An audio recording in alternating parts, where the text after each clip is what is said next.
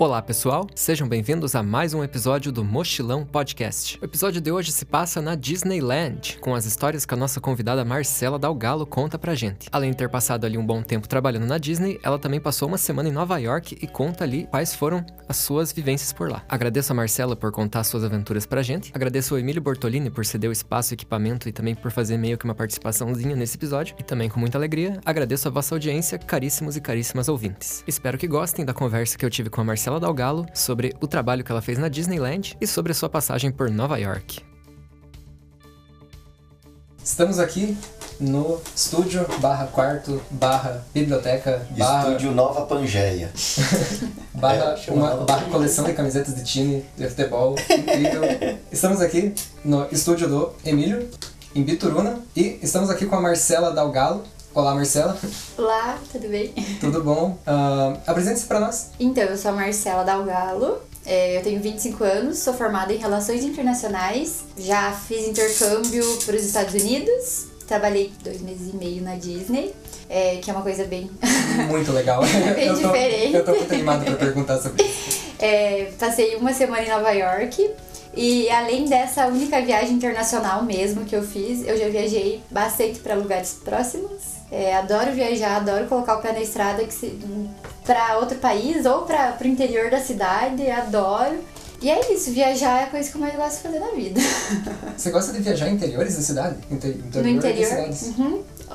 Ontem, domingo, eu tava na casa da minha nona, que fica no interior da cidade. A gente foi, passeou. Pra mim é uma terapia. Qualquer lugar. Cachoeiras da cidade, que eu vou também. Sempre, sempre que alguém me fala de uma cachoeira, eu já fico, ai, como é que faz pra chegar lá?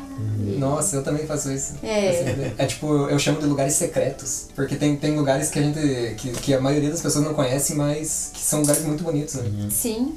E a maioria das pessoas não vão, né? Principalmente aqui em Bituruna, que tem mato, mato, mato. Nunca ninguém vai no, nos lugares. Então, para você ir é sempre mata fechada ou não tem carreirinho, nada. Sim. Então toda vez eu me machuco, na verdade. Mas acontece, né? Bom sinal.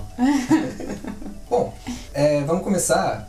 Comece contando pra gente uh, o que, que é a ou a faculdade que você que, em que você é formada de relações internacionais, é isso? Isso. Então... Eu, eu acho muito interessante que eu entrevistei uma turismóloga e eu não sabia o que, que é um turismólogo. Uhum. E agora eu tô conhecendo outra, outra formação, outra faculdade, né? Bem diferente.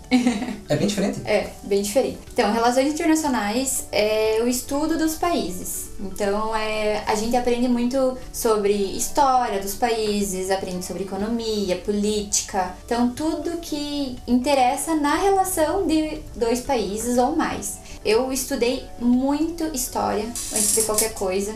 Tive que estudar direito, direito internacional, é, introdução ao direito, política. Então, assim, é bem um curso bem completo, bem completo nessa área. A gente não, não fica estudando como é que faz para viajar de um país para o uhum. outro, como talvez uma turismóloga faça. Muita gente entra no curso achando que vai viajar o mundo inteiro e vai uhum. conhecer vários países. E você pode até conhecer. Calouros. É, calouros. você pode até conhecer, mas a maioria dos trabalhos são mais entender a interação entre, entre os países, né?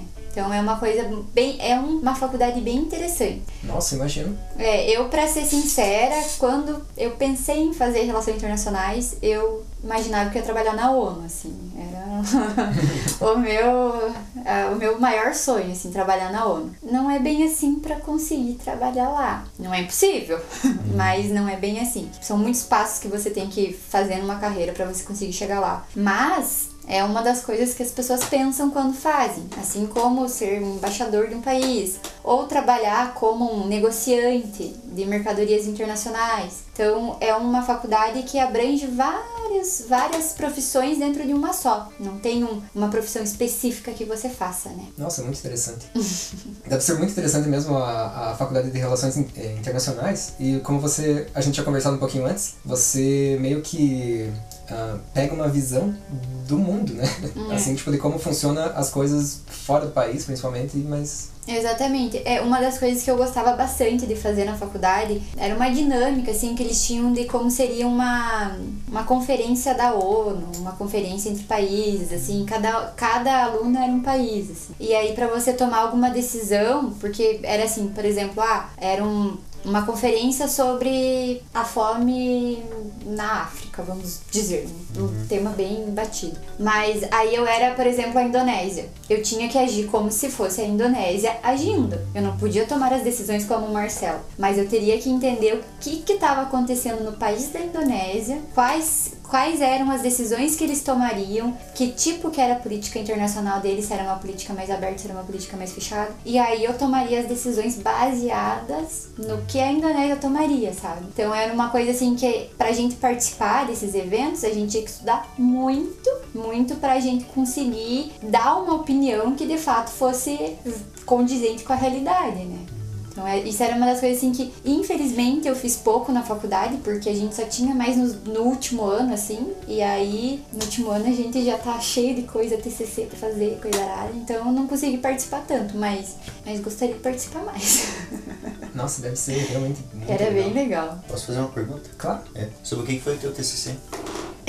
Cara, Então, o meu TCC é um tema que vocês vão entender o porquê que eu escolhi esse tema. Meu TCC era sobre como a Disney tinha influenciava os outros países pelo soft power deles. Que o soft power existem dois tipos de poderes, digamos assim: soft power e hard power. Anai é o, o autor que fez essa relação do hard power e soft power. Então, o hard power é um- o poder bélico. E o soft power é o poder de. é um poder brando. É você comendo pelas beiradas. Durante a Segunda Guerra Mundial, o Brasil não estava participando da guerra. O Brasil entrou bem depois que os No outros países. E uma das coisas que os Estados Unidos fez para o Brasil entrar é usar o soft power deles. E um dos agentes do soft power foi a Disney. A Disney, o Walt Disney veio para o Brasil, assim como para o Paraguai, para Argentina, vários países que estavam ali em cima do muro. E ele fez filme, um filme desses países. E foi aí que surgiu o Zé Carioca. Isso que eu ia dizer. nossa. Isso que eu ia dizer, É. que o Zé Carioca E aí foi- tem um galinho que é do México. Então, assim, foi bem nessa época. E aí era uma forma dos Estados Unidos falar, ó, galera, vem aqui pro nosso lado, nosso lado é legal. Entendeu? A gente é do bem. Uhum, uhum. A gente sabe que não. Mas assim, a gente é do bem, sabe? Então, é, o meu TCC foi um dos casos mais que eu mais abordei foi esse da Disney que fez o filme, mas também eu abordei muito assim, é como que a Disney é, impõe um poder no mundo. Mesmo sendo uma empresa de entretenimento, é uma empresa que está em todo lugar do mundo. E você acaba baseando muito, muito da tua vida, dos seus preceitos em coisas que você vê quando é criança, né? Uhum. Então tem filme, um, um outro exemplo que eu usei foi Toy Story, não sei se vocês já assistiram, mas que é totalmente um filme sobre brinquedos. Brinquedo é o que? Consumismo, né? Então é uma forma de, de você trazer essas pessoas pro consumismo, sabe? É, outro filme foi Pocahontas, que também fala muito dos Estados Unidos. Eles transformaram uma história totalmente assim, que não era uma história tão bonita quanto eles contaram, e fizeram uma história fofa, maravilhosa para as crianças, sabe? Não foi uma crítica Disney meu trabalho, até porque eu adoro, mas é uma outra forma de pensar a relação entre os, entre os países, sabe? Porque não, a Disney não é um- um- uma empresa governamental. Não tem nada a ver. Mas mesmo ela não sendo, ela tem um poder muito grande de, de influência, né? Então o soft power é totalmente um poder de influência. Uhum, uhum. E não um poder bélico, né? Que é o que realmente os países têm, né? Poder bélico. É uma coisa bem interessante. Nossa, sim. Aí também acabou que na minha banca teve um professor que falou: Ah, por que, que você não pegou e fez sobre outros filmes dos Estados Unidos? Tem tanto filme que você pode falar, tipo o filme do Rambo. Aí eu fiquei, mas eu queria falar da Disney. O Mickey é mais legal que o Stallone. mas, mas foi bem assim. TCC não é fácil, mas, mas foi bem. gos- Não foi gostoso, né? Mas foi divertido de fazer, porque eu tava lendo direto Foi sobre uma coisa que eu, que eu me interessava, né? E você já tinha trabalhado na Disney Já. nessa época.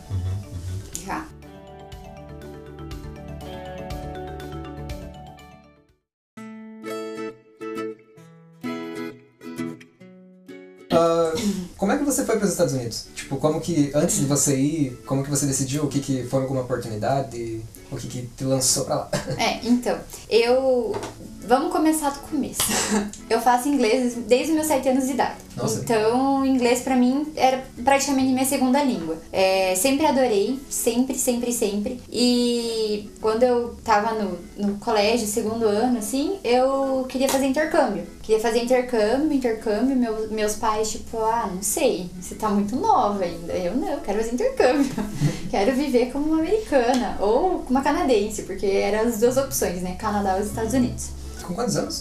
16 eu tive. Uhum. Eu tava, tava- tava pensando, é interessante como os jovens nessa época eles têm um grande interesse, porque eu já vi mais pessoas falando que queriam fazer um intercâmbio nos Estados Unidos ou no Canadá. É. Né, As pessoas tipo, da cidade têm um certo interesse. Mas é, que, mas é que tem oportunidade também, querendo ou não. Porque daí você vai fazer um high school, você não vai lá pra, sabe, fazer festa e gastar dinheiro à toa, né? É porque os pais geralmente pensam, você vai lá pra estudar. Então, tem um apelo, né? Acabou que eu não fui. Meu pai achou que eu era muito nova e também era, era alta a grana, né? que eles iam gastar. Então, acabou que eu não fui. Entrei na faculdade, tava fazendo curso de relações internacionais, mas eu tava assim, eu preciso viajar, eu preciso fazer alguma coisa, eu preciso, eu preciso, todo é que assim, eu estudava numa, numa faculdade particular. Então, a maioria das pessoas que estudavam comigo já tinham viajado para inúmeros países, mas inúmeros. E eu falava, gente, o que eu tô fazendo aqui? Eu nunca eu nunca saí do Brasil, tô fazendo o quê? Fazendo relações internacionais. Nem conheço. Eu, eu nunca viajei pra nada e tô fazendo um podcast. Arrasou. Tamo na mesma, então. E aí, de bobeira, conversando com uma tia da minha mãe, que é uma referência pra mim, ela e meu tio, que sempre viajaram muito, muito, muito, muito, e eu falava, meu Deus, um dia eu quero ser assim. Ela comentou comigo que uma filha de uma amiga dela, que não sei o que, tinha ouvido falar desse intercâmbio pra Disney. Aí eu falei, mas será? Acho que não, né? Eu já tinha ouvido falar, mas eu falei, ah, Disney deve ser absurdo de caro, deve ser absurdo difícil de ir. Fiquei nessa. Um dia abri meu computador e falei, ah, vou pesquisar, não me custa nada, né? Fui lá, pesquisei. Aí tinha assim, que pra eu fazer parte do processo, eu teria que assistir uma palestra sobre a Disney. E aí eu teria que ou ir para, é, não me lembro se era Porto Alegre ou Florianópolis, ou São Paulo. E Porto Alegre e Flo- Florianópolis ela era daqui dois dias, assim. Era de graça a palestra. E São Paulo era daqui, sei lá, duas semanas. Aí eu não pagava nada, era de graça. Eu falei, ah, vou me inscrever aqui. Se eu não for, não fui. Paciência, né? Comentei com meu pai. Ah, eu vi isso, e não sei o que, de graça, só que tem que ir pra São Paulo. Longe, né? Ir pra São Paulo, assim, do nada. Dinheiro que gasta, né? Ele falou, ah, fala com a tua mãe, fala com a tua mãe, a tua mãe. Tua mãe sempre. A minha mãe tinha uma loja de brinquedos. A loja que é do meu pai hoje era da minha mãe. Então a minha mãe sempre ia pra São Paulo. E aí conversei com ela, ela falou: "Ah, não, vamos, a gente pega o ônibus, vai, tranquila, me vira em São Paulo". A gente foi, eu assisti a palestra. No dia da palestra tinha que fazer uma entrevista em inglês com a galera da STB. A STB é uma agência de turismo aqui do Brasil, de intercâmbio, mais intercâmbio do que de turismo. E eles fazem esse processo da seleção pra Disney, aqui no Brasil. Interessante. Então é uma, uma empresa terceirizada, né? É, e lá eu tinha que fazer entrevista com as pessoas da STB, é, em inglês. Claro, antes daí eu conversei com a minha teacher, né? teacher, será que eu tô preparada? Ela não, vai, você vai arrasar, você fala super bem, não sei o que. Eu falei, ah, acho que não. Fui. Cheguei lá, eu assim, ó, tremendo, mas fiz umas amizades ali, até dois amigos meus. Fiz ali e a mulher me perguntou algumas coisas, tipo, ah, por que você quer trabalhar na Disney? O que você gostaria de fazer na Disney? E umas coisas assim, eu mal sabia da Disney. Eu tinha dado uma pesquisadinha ali antes ir, mas assim, tem os Disney Freaks, que a gente Aham. costuma falar, que são as pessoas, assim, fanáticas pela Disney. E lá tinha, não tinha um, tinham vários, porque imagina, trabalhar na Disney que não quer, né? E as pessoas sabiam tudo. Tudo, tudo, tudo. E eu tava lá de gaiata. Tipo, ah, vi oportunidade, me joguei. Mas eu não, não era Disney Freak. Fiz a entrevista lá do jeito que eu consegui. Falei inglês, beleza. Voltei pra Curitiba. Passou uns dias, falaram que eu tinha sido aprovada na primeira fase. Primeira fase. Eu falei, nossa, né? Acho que vou pra segunda. e nisso eu já tinha contato desses dois amigos, o, o José e o Rafael. E aí a gente ia conversando. Um era de Porto Alegre, outro era de Brasília. Então, de cada canto totalmente. A gente sempre conversandinho ali, vamos, vamos, vamos, não sei o que, tá. Passou uns dois meses, fui pra São Paulo de volta fazer a segunda entrevista. Só que a segunda entrevista era um buracos mais embaixo. Por quê? Era, vinha gente da Disney lá de Orlando fazer entrevista aqui no Brasil. Então, assim, se você não conseguisse falar inglês, eles não iam te entender, você tinha que dar um jeito de falar. E eles tinham que gostar de você, eles tinham que ver que você fala bem, eles tinham que ver que você ia dar conta do trabalho. Era domingo, tinha outra palestra, a gente assistiu outra palestra. Passei o domingo inteiro mal, febre, mal, mal, mal, mal. Segunda-feira era a minha entrevista. E eu passei, nossa, eu passei muito mal. Eu não sei se era de nervoso, eu não sei o que que é. Eu sei que eu cheguei lá assim, porque Deus quis que eu chegasse. porque senão eu não tinha ido. Fui, sabe, suar frio, eu nunca tinha suado frio na minha vida. Suar frio, assim. Aí eu lembro que eles iam medir a gente, a altura. Porque se você tivesse uma altura bem alta, se você era bem alto, se você era bem baixo, você podia ser personagem, podia ser character. Você podia ser a Minnie, ou o Pato Donald, assim. Tanto que te, eu tive amigos que foram. Eu queria ser o Pateta. Eu tinha um amigo que era pateta. Só que Nossa. você tem que ser muito O alto meu pra ser preferido é o Peninha. O Peninha? O que é o Peninha? Quem que é o Peninha? Eu conheço o Peninha. Ele é primo do dono. Tá. Ah, sim, Ué, essa roupa. Aham. Eu não vi o Peninha lá, não. Acho que ele tava de, tava de férias. Eu acho que ele é tipo segunda divisão. Ah, pode ser. Tem vários que são. É, mas, enfim. Fui fazer entrevista morrendo, assim. E travei. Sabe quando você não consegue falar? Você trava, você não sai. Você, você sabe falar inglês, você sabe falar português, mas não sai nada. Eu só sei que eu joguei um. Ai, desculpa, eu tô meio enferrujada. eu vou tentar dar o meu melhor, né? É, ela me perguntou umas coisas lá, eu respondi assim, qualquer coisa que eu conseguia responder. E ela me perguntou o que, que você. O que, que você gostaria de fazer lá. Porque tem vários. Digamos que tem várias divisões de serviços lá. Então, tinham vários serviços. E ela me perguntou o que eu gostaria de fazer. Eu falei, ah, eu gost... o que eu gostaria de fazer? Eu gostaria de trabalhar numa loja que vende brinquedo. Mas eu topo qualquer coisa. Ela, ah, se você trabalhasse em- em quick service. O quick service é o que eu acabei fazendo lá, que é trabalhar numa praça de alimentação de um hotel ou mesmo de algum parque. Eu falei, minha filha, Tá valendo. caiu na, na rede é peixe. Não, não tenho. O que você quiser me, me colocar, eu vou. Entrou no time e joga em qualquer posição. Não, eu não tenho tempo ruim. Vai se ser zagueiro. vem. Não, se Vai no tiver gol. que ir lá limpar cocô de elefante, eu vou. Não tem problema. Beleza, saí da entrevista e essa entrevista. Eu falei, gente, não vou passar. Não vou passar. Eu não consegui falar direito. Eu travei, eu, eu falei, tipo, o que vinha na cabeça. Eu não, conseguia raciocinar. Talvez foi por isso que você passou. Talvez, não sei. Mas eu falei, não vou passar, mas nossa, nem que a vagatus. Passou um tempinho ali, acho que deu um, dois meses, assim, naquela aflição que não ia passar. E eu com os meus amigos ali, né? Como é que foi o teu? Como é que foi o teu? E será que a gente passa? Não sei o que. Passei. Nossa senhora, foi acho que um dos dias mais felizes da minha vida, assim, na época. Passei, meus amigos passaram, e aí fiquei sabendo, acabei sabendo antes de ir. Aí tinham taxas pra pagar, é, uma coisa importante que vocês vão, vão entender depois. Você tem que pagar seguro, saúde, pra você ir pra Disney. Eles cobram que você tem um seguro. Você pode comprar um seguro mais barato ou mais caro. Aí não interessa. Agora você tem que ter um seguro pra você ir. Taxas de housing, moradia, essas coisas. Tá. Eu nunca tinha saído do Brasil. Eu nunca tinha falado inglês porque precisava. Só porque eu queria, digamos assim. Só porque era cool. É, mas sozinha, uma menina de Bituruna, 15 mil habitantes, indo morar em Orlando na Disney. Eu falei, tá feita a cagar. Ah, já era, agora deu pra cabeça. Por sorte, eu arranjei um. Antes tinha grupo de Facebook, WhatsApp, não sei o que. acabei arranjando uma amiga que ia trabalhar comigo, fiz amizade. Falei, vamos junto. A gente ia no mesmo avião, mesmo horário, tudo certinho. Vamos junto. Agarrei ela aqui, ó. E segurei ela. Ela já tinha ido pra Europa, o pai dela era piloto. Falei, vem aqui, agora você é minha melhor amiga. E a gente foi. BFF. É, não dormi nada no avião. Não dormi nada. Cheguei lá com aquele olho aqui. Tinha que tirar, cheguei lá, tinha que tirar foto pra carteirinha da Disney.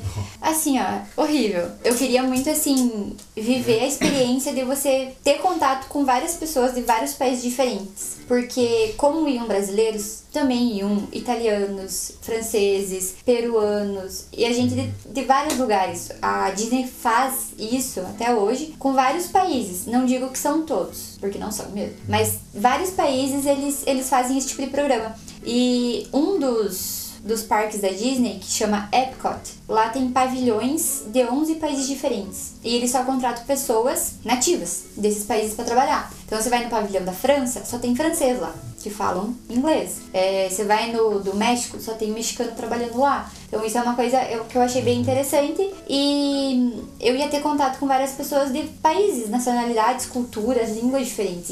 E isso é uma das coisas que assim mais me encanta mesmo, ter contato com cultura, com, língua, sabe? Eu acho Nossa, eu, Muito louco. eu, ficaria, eu ficaria igual um cachorrinho na praia. Assim, tipo, eu correria pra todo quanto é lado, ia querer falar com todo mundo. É, então, aí agora mudou algumas coisas, mas quando eu fui pra lá, a Disney tinha quatro complexos de moradias, de housings. E lá moravam pessoas que iam trabalhar na Disney, sendo americanos ou sendo pessoas de fora. E você podia escolher com quem ficar, ou você podia falar, ó, onde ficar, onde ficar tá bom. Você pagava uma taxa pra Disney pra você morar lá. Era um, um condomínio fechado, só tinha pessoas que trabalhavam na Disney lá dentro. Tinha piscina, tinha quadra disso, quadra daquilo. Era bem, bem completo, era bem legal. E eu falei, ó, o que vier tá bom, não tenho com quem ficar, o que vier tá bom. É, eu fiquei numa casa com. num apartamento, na verdade, com mais cinco americanos. Saiu de brasileiro.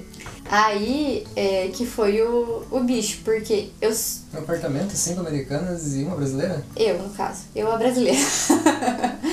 eu sou muito envergonhada. Talvez possa não parecer aqui, mas eu, eu tenho muita vergonha de falar inglês. Eu estudei nove anos de inglês na minha vida, desde que eu sou pequena. Mas eu tenho muita vergonha. Eu sempre acho que eu tô falando coisa errada. Aí eu cheguei lá e eu não falava com ninguém. Eu dormia no mesmo quarto que uma americana. Eu não, não conseguia conversar. Eu ficava, ficava na minha. Tinha feito aquela amiga brasileira, mas acabou que ela ficou numa casa só com brasileiras. Então ela ficou com a galera dela e eu fiquei meio aleatória ali. Ainda tinha uma semana de college que é University, né, da Disney, que você tinha que fazer uns treinamentos antes de começar a trabalhar. Treinamento geral da Disney. Todo mundo que começava a trabalhar tinha que fazer esse treinamento. E aí eu não tinha feito muita amizade, eu tava aleatória ali, bem avulso. Eu só ficava assistindo filme na Netflix. No meu quarto, não saía, eu podia ir em qualquer parque da Disney sem pagar nada. Tinha ônibus que me levava de graça e eu não ia. E por falar em qualquer, a Disney não é só a Disney, né? Porque tem vários parques da Disney. A Disney é o complexo de parques e resorts. Hum. enorme. Enorme. Enorme, sim. Eu não tenho nem noção do tamanho que é, mas é muito. É o tamanho de uma cidade. São quatro parques de diversão. O parque da Disney, que a gente fala, na verdade, é o Magic Kingdom, que é o parque que tem o Castelo da Cinderela. Aí tem o Epcot, que é esse que tem os, os 11 pa- pavilhões e países diferentes. Que era o que eu mais passava tempo, tudo a ver, né? Animal Kingdom, que tem tudo a ver com, com animais, tinha animais no parque mesmo. É tipo o zoológico do Beto Carreiro, só que muito maior. absurdamente maior. Mas não era um zoológico, não era. Era um parque de diversões que tinham bichos. Mas os bichos não ficavam ali, ó. Ah, tô passando, ah, tem um hipopótamo. Não. Você ia num lugar para ver os bichos. Eles ficavam separados, entendeu? Esse é o Disney World, né? Walt Disney World. World, É, Que tem o Land também, né? Disneyland é na Na Califórnia, Califórnia, daí. né? Uhum. Aham. O Victor Dalbó, que você estava escutando, ele foi nesse da, de Califórnia. Ah, eu queria, não, não, não Em Paris também tem, né? Tem Paris, tem é, que é o Euro Disney que eles Ah, chamam, Euro né? É, tem em Xangai. Aonde mais que tem que agora me fugiu? Eu não sei se é Tóquio. Mas tem várias Disneys. Eu acho que Uhum. é Tóquio também que tem. Várias Disneys que eles. A primeira mesmo foi a da Califórnia. Califórnia foi a primeira. Ah, é? Ah. E aí depois que foi criada Orlando. Aí o Walt Disney, o, a pessoa, né, o Walt Disney, é, ele comprou esse terreno lá, na, lá em Orlando e aí ele falou, aqui vou construir o meu parque do jeito que eu quero. E aí ele começou a construir a Disney de fato. O Beto Carreiro fez isso também. Beto Carreiro, inspiração total no Disney, né? É, ele comprou um terreno que ninguém, que ninguém dava nada pra aquele terreno e foi lá e construiu o parque. Então, e 11 mil ali hectares. é enorme, 11 mil enorme. hectares é o tamanho do parque da Disney. É, e aí- Disney World. World. World. Walt Disney World and Resort. Walt Disney World and Resort. Isso, é como eles chamam lá o, o complexo. É, e o último parque é o Hollywood, Hollywood Studios, que é um parque menorzinho, mas que tem a, a famosa, não sei se vocês vão conhecer, né, mas talvez, a, a ride do. Aerosmith, Como? a montanha-russa do Aerosmith. Do Aerosmith? É, é bem divertida, é bem legal. É no escuro, é fechada, assim, aí tem a música deles tocando. Entrar na boca do Steven Tyler? É bem, é, é bem Pô, é louco. assustador entrar na É boca do Steven louco. Tyler, cara. Sim. Não, mas é, é muito legal. Aí, ai gente, se eu começar a falar, a gente vai bem longe. Estamos aqui pra isso. Fica à vontade.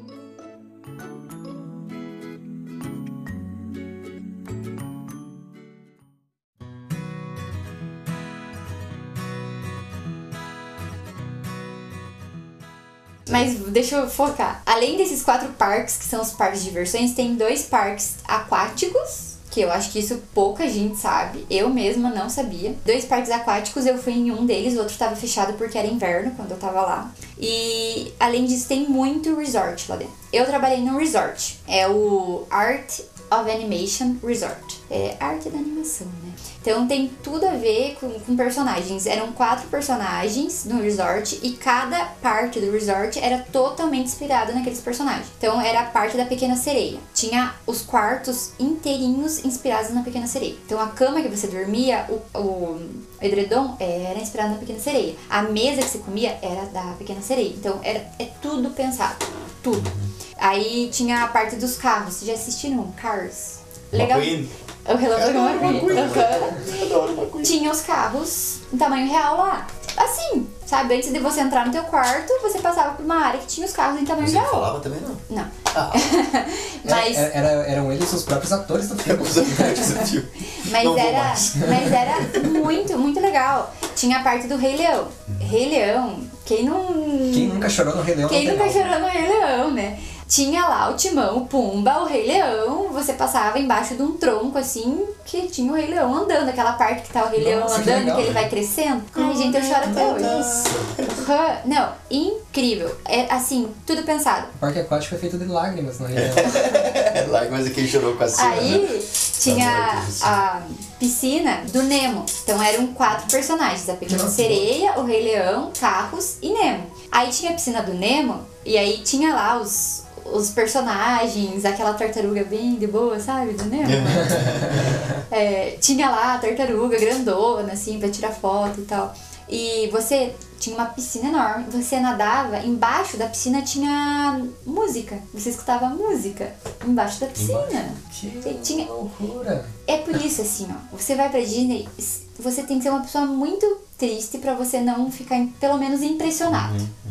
Você pode não gostar, mas impressionado você fica. Porque eles pensam em tudo, tudo, tudo, tudo. Enfim, eu trabalhava na praça de alimentação do resort. Então, cada, além dos parques que você vai lá, tem inúmeros tipos de comidas, inúmeros coisas pra comprar dentro de cada resort, dentro de cada hotel, tem uma lojinha de presente, que não é uma lojinha, é uma loja de presente, e tem uma praça de alimentação. Então, assim, tudo pensado. E eu trabalhava na praça de alimentação. Então eu fazia desde tirar o lixo até servir os, os customers, que eles não chamam de customers, eles chamam de guests. Então eles não são clientes, eles são convidados.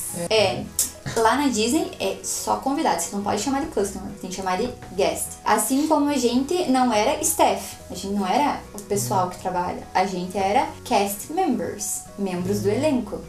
Então, Legal. Tudo pensado, gente. Ótimo É, e aí eu fazia de tudo. Eu ficava. É, liter- é literalmente um mundo, um mundinho à parte. Disney, né? você, Tipo, eu, eu digo, você sai do planeta e vai pro planeta Disney. Você vai pro planeta Terra pro planeta Disney. É, é totalmente. É louco, é louco.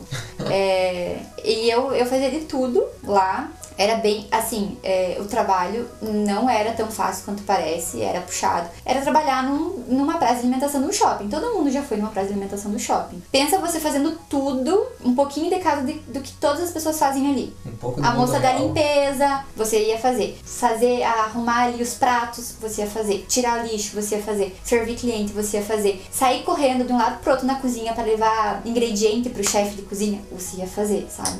Então, se fazia de tudo. Uma das coisas que eu acho mais estranhas que eu fiz lá era estocar geladeira, freezer. Então, é, aqui no Brasil, você vai num mercado e tem uma geladeira lá, fechada. Como que as pessoas estocam? Ela abre a porta da geladeira e vai colocando ali. Lá não. Tem um freezer inteiro com um estoque lá dentro. E aí você estoca de dentro pra fora. Então você fica dentro do freezer e você pega a caixinha de refrigerante aqui e vai colocando os refrigerantes ali e a pessoa vai pegar do outro lado. Sei se ficou claro. Nossa, que. E eu fazia muito isso. E é um freezer gelado. Mas, para passar o tempo, o que, que eu fazia? Eu ficava cantando música lá. Porque eu ficava sozinha. Pra Não tinha. Frozen na época. Tinha Frozen Tinha na Frozen época. na época. Tinha. E era a época. Foi a época. Acho que não tinha. Tinha lançado só o primeiro filme. E era Elsa pra cá, Ana pra lá. Era todas as menininhas vestidas. Incrível. Mas eu ficava cantando Bon Jovi lá. né? Fazer o quê? E porque, porque assim, é, lá você pegava trabalhos. Então você não fazia todo dia a mesma coisa, toda hora a mesma coisa. Agora você ia estar tá lá servindo salada. Aí dava o tempo de você fazer, servir salada, você ia lá e estocava a geladeira. Aí dava o tempo, você ia lá e tirava prato. Então, assim, era muito dinâmico. Você não. Geralmente você não ficava a noite inteira fazendo uma coisa só. Eu trabalhava de noite, das 7 da noite a 1 da manhã. É, mas assim, era puxado, não era tão fácil quanto parece, mas valia a pena. valia muito a pena, muito a pena. Uma das coisas que mais valia a pena era que você trabalhava na Disney, então você não gastava tanto, né? Você trabalhava para pagar onde você estava morando, para pagar a tua comida e tal. E sempre sobrava um dinheirinho, né? É, você ia nos parques da Disney de graça, não precisava pagar. Você podia ir em qualquer parque, qualquer dia. Eu fui pra Disney com o pensamento assim: eu vou aproveitar. Eu vou gastar o meu dinheiro aproveitando. Eu não fui para comprar coisa. Não fui pra buscar muamba. Ah, na época eu trouxe muita pouca coisa. Eu não trouxe assim, ah, um, bichinho de cada tipo da Disney. Não trouxe, ah, o shampoo que todas as meninas estavam usando. Não, eu comprei as coisas para eu viver lá e eu gastei meu dinheiro aproveitando. Eu ia nos parques que não eram pagos, que eram que não eram pagos pela Disney, né? Na Universal Studios, que aí é a parte do Harry Potter a parte do, do Hulk, toda essa parte não é da Disney, porque as pessoas às vezes confundem. Vou pra Disney, mas na verdade a Disney é uma coisa e tem outros parques. Então gastei meu dinheiro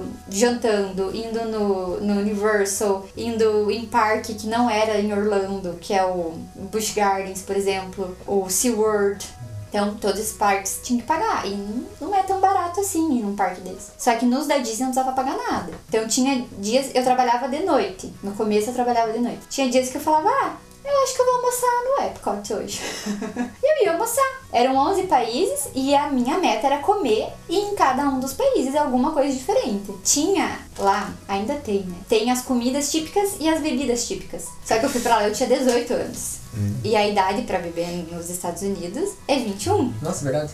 E aí tinha o Drinking Around the World, que a, que a galera fazia, os americanos, todo mundo fazia. Você ia lá no Epcot e a meta era beber um drink de cada país por dia. E você saía de lá manguaçada, né? Era a meta. Como eu não podia beber, eu comia. Na época eu podia comer o que eu quisesse, né? E eu comia um de cada país. A minha meta era essa. Então tinha dias que eu falava, ah, hoje eu quero almoçar na Itália. Eu ia lá e comia uma pizza. e era bem. Nunca fui pra Itália. Mas era bem. Parecia que eles faziam bem. Bem de uma forma italiana, sabe? Porque a pizza americana é totalmente diferente da italiana, né? E come com a mão, né? Com a mão, uhum. Italiano odeia isso. É, então. E aí eu lembro que na Itália tinha os flatbreads, que eles chamam, que é uma massa bem fininha, assim. Não sei como é que é na Itália. Mas era praticamente uma casquinha, assim. Uma delícia. E a massa americana já é mais grossa, né? Uhum. Mas era uma delícia, a pizza americana também. Ai, gente. É, eu tenho até uma amiga que mora na Itália e ela, tipo, tem um tipo, uma coisa assim muito certa, assim, muito séria e muito ortodoxa com a culinária italiana. Uhum. Por exemplo, eu fui num restaurante italiano aqui em União Vitória e tinha carne junto com macarrão. Uhum. Mandei uma foto pra ela, ela ficou maluca. Uhum. Ela falou, como? Como? Como? Não pode colocar carne no, no macarrão? No... Mas. É, você, você faz melhor. Não. E ela, ela falou, não, tipo, eles têm realmente um negócio muito sério assim com a culinária uhum. italiana. Né? Uhum. É. É, lá era como era na Disney, acho que não era tão assim rígida, né? É, até porque se você for muito rígido, sei lá, se você trazer uma culinária italiana, exatamente italiana pro Brasil, nem vai fazer sucesso. Não. Hum, é, é, que é, o paladar é diferente. É a questão do sushi, né? É. no Japão não tem cream cheese no, no, sushi. E aqui no Brasil, se não tiver cream cheese. Nem vina. Tem sushi com vina? Se chama sushicha. Ah, daí já, já tá demais pro meu paladar.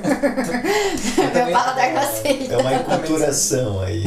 É, aí já foi. É um choque de mundos. Um passo longe demais. Um choque de mundos. Quando dois mundos colidem. colidem mesmo. Mas, mas era bem, bem legal, assim, essa questão, porque foi um intercâmbio que eu fiz curto. Foi bom porque foi nas férias da faculdade. pois é, quanto tempo foi? Dois meses e meio na Disney, uma semana em Nova York. Porque era assim, você tinha um contrato de trabalho. Eu fiquei dois meses e meio. Teve gente que ficou dois meses. Teve gente que ficou dois meses e três semanas. Então. Nossa, só que todas as pessoas que vão trabalhar, elas ficam, tipo, geralmente dois meses? Não. Esse é o Cultural Exchange Program. Acho que era isso. Ah, Era alguma coisa assim, a gente chamava de ICP, brasileiro, brasi né? Vira tudo brasileiridade. Mas é, a gente chamava de ICP, que era o programa da Disney para estudantes que você tinha que estar numa faculdade, isso é uma coisa importante de, de falar. Você tinha que estar matriculado numa faculdade e cursando. Eu tive que pegar um, uma assinatura do reitor da minha faculdade falando que eu estava de fato cursando aquela faculdade. É, eu acredito que para todos os países eles tenham essa regra. Aqui pra gente era. Eu fui dia 18 de novembro, era o começo do meu programa, e terminava em 30 de janeiro. Esse era o tempo do meu programa. Teve gente que foi no começo de dezembro e terminava na metade ou no final de fevereiro. Mas tinham várias datas que a gente chamava, né? Mas assim, era. Você tinha. Você. As, os pré-requisitos. Você tinha que ser maior de 18 anos, tá cursando uma faculdade no Brasil, não podia ter mais do que 30 anos e falar inglês. Basicamente eram esses os- os pré-requisitos. Ter, claro, tinha que ter um passaporte, você tinha que tirar um visto para trabalho, que daí eles que falavam o visto que você tinha que tirar, eles mandavam um papel falando, ó, é esse visto que essa pessoa precisa tirar para vir trabalhar aqui. Se não me engano, era o J1 o visto. Porque Estados Unidos tem vários tipos de vistos, né? Esse era um visto específico para trabalho e para viajar. Por quê? O visto consistia em é, um período de trabalho, que era aquele contrato que você tinha com a pessoa que estava te contratando, e um mês de grace period, que é um tempo para você viajar pelo país. Então, um mês para você fazer o que você quiser. Eu, como não tinha muito cacife, eu fiquei um- uma semana em Nova York nesse Grace Period e voltei. Não tinha mais o que fazer, mas teve gente que ficou um mês lá passeando mesmo, viajando, conhecendo a Disney da Califórnia, sabe? Viajou o, o país, assim. Eu não consegui. Orlando fica perto da Califórnia? Não. É- Não, Outra na costa. Flórida. É aquele apêndice. Hum. ela fica pertinho de Miami. Or- é, Orlando é bem perto. Eu, eu não fui pra Miami. Ficava duas horas de, de ônibus, se eu não me É bem longe. Do globo a gente tem uma ideia, mas é. O, os Estados Unidos é muito extenso. Os Estados Unidos é muito extenso. É. É inclusive uma. Você não sabe qual o lugar que tá aí- os Estados Unidos está em termos territoriais? Eu sei que tá em. É. Eu sei que Primeiro tá é em. Perde pra Rússia. Rússia, Canadá, Canadá. China, não? Eu acho que ele é um pouco maior que a China. Sabe que o Brasil, Brasil é se não contar o Alasca, o Brasil é maior. Ah, sim, Se você pegar os Estados Unidos normal, assim, sim. o, o Brasil é maior. Mas com o Alasca ele passa um pouquinho. Mas o Brasil eu acho que é o quinto, se eu não me É. engano. É, né? Eu sei, eu, só, eu sei do primeiro e do quinto. Aí eu primeiro acho que é Estados Unidos e China. Rússia, Canadá, China, Estados Unidos, É. Brasil. Não, os Estados Unidos é o quarto É o quarto. Uhum. É, eu achei que ele era um pouquinho maior que a China. também.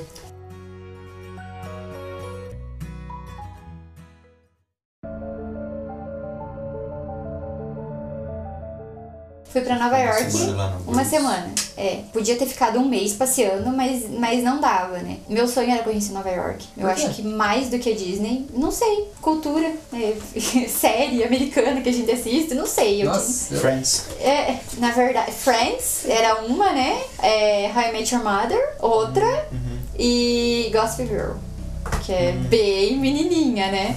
nossa, Mas eu queria, tinha. Eu queria ir pra Berlim, na Alemanha, só porque eu gosto de Madonna.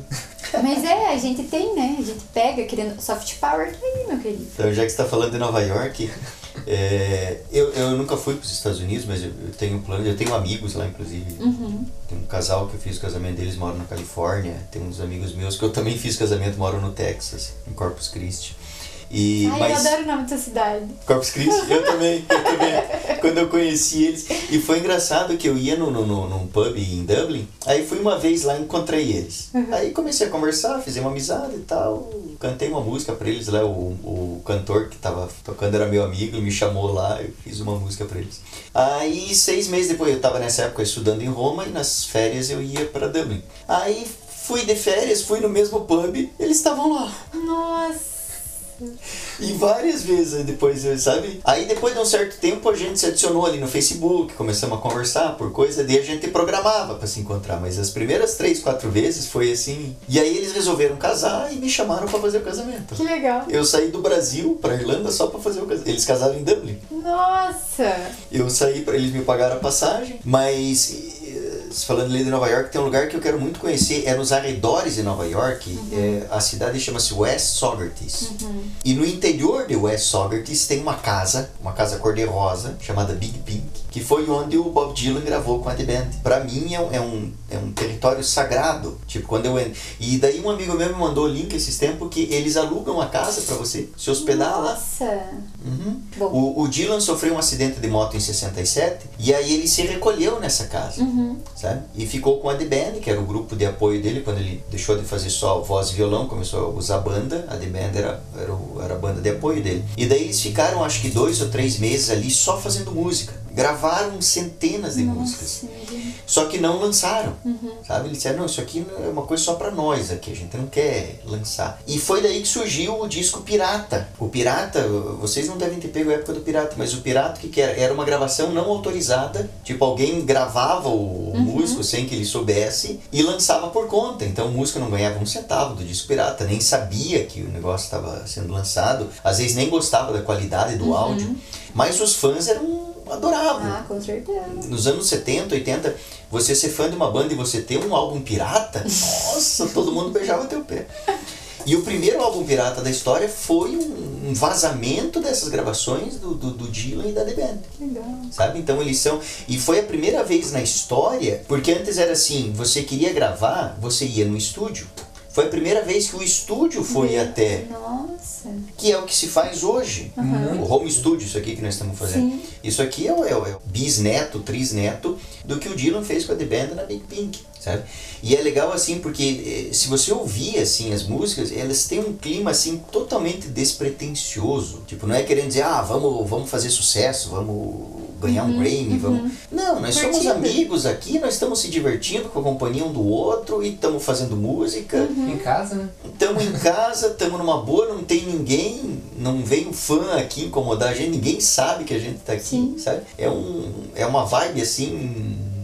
Fantástica, assim. Então, o meu, o, o primeiro lugar que eu pretendo ir quando eu for para os Estados Unidos, eu vou para Nova York, nem vou na, na, na, na, vou na nem Times chegar Square. Não vou na Times Square, se eu ver a Estátua da Liberdade vai ser de longe, eu vou direto para West Socrates.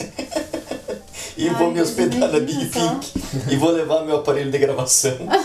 Nossa, boa ideia. Vou comprar um violão assim que eu chegar lá e vou fazer um álbum chamado de, de Big Pink Sessions.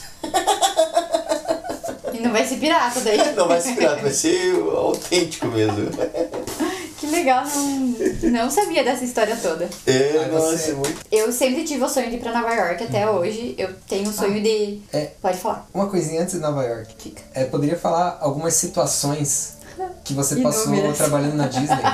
Fala as, as mais. ah, as que mais, Mais te marcaram. constrangedoras. Mais absurdas? Tem várias. As, As as- mais constrangedoras. as que mais. As que mais estão na tua memória. Tá. Assim, As é, que mais te marcaram, sei lá, te impactaram. tem algumas coisas que eu preciso salientar antes da gente entrar nessas histórias. É, eu fui pra Disney, nessa época foram muitos brasileiros comigo. Eu não tenho noção de quantos brasileiros tinham lá, mas eu sei que tinham muitos. Inclusive os brasileiros eles têm uma fama de trabalhar muito bem. Eles têm essa fama no exterior de ser. É, Hard workers. Não sei, eu trabalhava bastante. não sei, meus Ah. amigos trabalhavam bastante. É, a, a, a Ali do segundo episódio ela falou que as pessoas na Espanha e no. Na Europa, o brasileiro tem fama de trabalhar duro. É, diz que na Europa o, o brasileiro tem fama de trabalhador. Na verdade, a gente já tem que trabalhar aqui, né? Bastante. Ele tem fama de Então- se submeter àquilo que o europeu Não- não faria, submete. né? Ah, É. não, é uma jornada de trabalho muito longa, não aceito. É. Chama o brasileiro, o cara faz. Isso eu, isso eu já ouvi falar também. É, mas assim, foram muitos brasileiros e vamos pensar, era um programa para universitários. Então a galera era toda a galera nova, assim. Eu acho que eu era uma das mais novas da galera que eu vivia, porque eu tinha 18 anos. Era a primeira idade que podia ir. É, e a galera ali tinha 19, a maioria 19, 20, 21, já podia beber. 22, 23. Então, assim, era uma galera um pouco mais velha, mais vivida também. Eu tinha acabado de entrar na faculdade. Então, aprendi muito com os brasileiros lá. Uma coisa que eu escutei no, no podcast do, daquele moço da Bó, ele falando que brasileiro vai pro exterior e acaba ficando com brasileiro.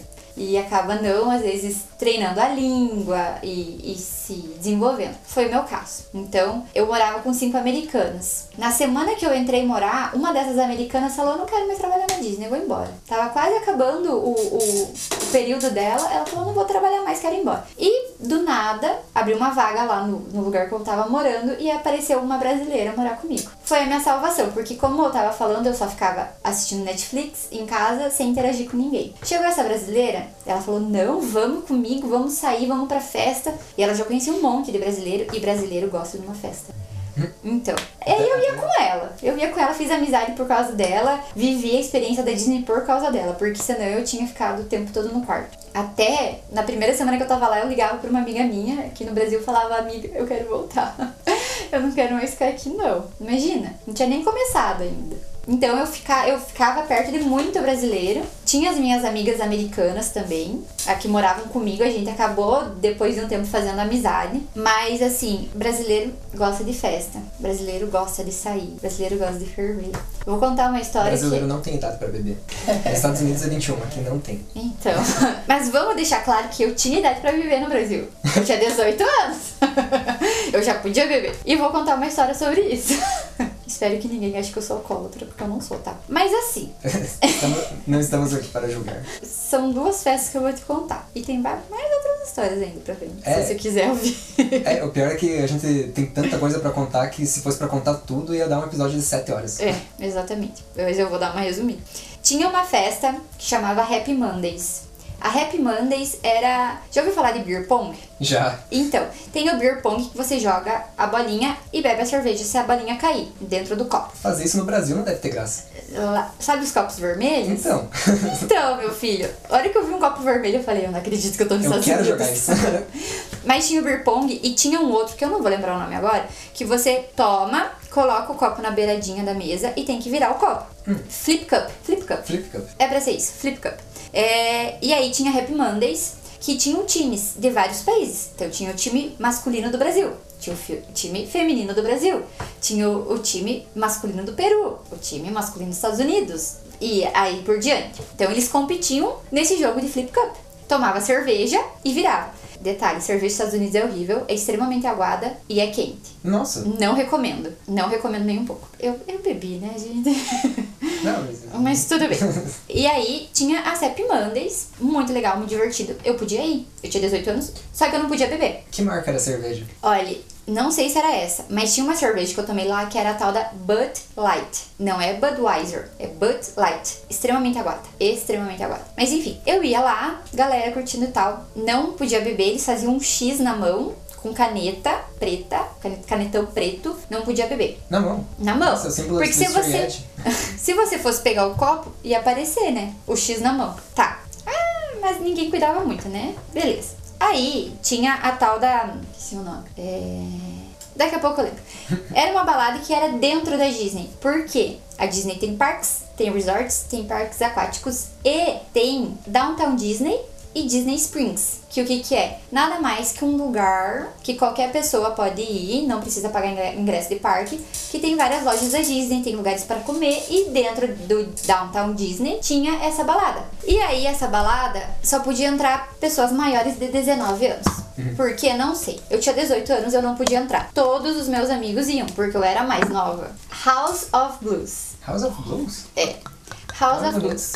É, todo mundo ia na House of Blues e eu não podia ir. A- até que surgiu uma festa privada que podiam ir maiores de 18 anos. eu falei, dá essa chance aqui pra mim que eu vou agarrar. E fui na bendita da House of Blues. Me arrumei toda. Não, foi o evento da minha noite. assim. Cheguei lá, fizer- não fizeram um X, fizeram uma pulseirinha que eu era de menor. E a minha amiga, ai, vou pegar uma bebidinha. E eu fui junto com a minha amiga. Foi lá no bar, no barzinho pra pegar uma bebidinha. Uma bebidinha, pensa aquelas bebidinhas toda coisaradinha assim, bebida alcoólica, né? Cheia das, coisaradinhas, um canudinho assim, linda. Ela, hum, que delícia. Eu falei, ai, quero experimentar. Ela, ai, cuidado. Eu falei, um chu- chupinho. Pronto, acabou. Eu coloquei o, o canudinho na boca e fez apareceu o bartender. Ele falou, você é de menor, você não pode beber. Aí eu falei, não, mas eu, eu só fui dar uma provadinha, nada demais, não sei o que. Ele, não, você não pode beber. Você fica aqui que eu vou chamar a segurança. Nossa, foi uma... Foi isso. Eu fiz isso aqui, ó. Não deu, deu tempo de eu sentir o gosto, não deu nem tempo de tirar da goela, assim. Goela, biturunense, né? Foi só um sip. Só um sip. É um sip. Exatamente. Fica aqui que eu vou chamar a segurança. Eu, meu Deus do céu, não, gente. Não, não pode ser, né? Chegou dois seguranças enormes. Falaram, por favor, senhorita, me acompanha até lá fora. Eu sozinha. Eu tava sem identidade, tava tudo na voz de uma outra amiga. Tava só com, só com meu celular na mão. E eu, meu Deus do céu, né? Agora deu pra cabeça, ser deportada. Já começou aquele monte de coisa. Porque eu estava cometendo um crime. Eu não podia estar tá bebendo. Por mais que seja um golinho. Eles me levaram lá fora, a mão tremendo. Eles perguntaram, tá, quantos anos você tem? Eu falei 19 pra não ficar tão feio. Os documentos não estavam com você Não mesmo? tava comigo? Qual que é o teu Jeitinho nome? brasileiro. Marcela. Você trabalha na Disney? Trabalho. Faz quanto tempo você tá aqui? Uma semana. Fazia mais de mês que eu tava lá. Uma semana. Dele, tá, por que, que você bebeu? Não pode beber nos Estados Unidos. É 21 anos da idade. Eu falei, mas eu acabei de chegar aqui, eu não sei, eu tô perdida. Perdida, eu sabia, né? Mas hum, dei uma de João sem braço.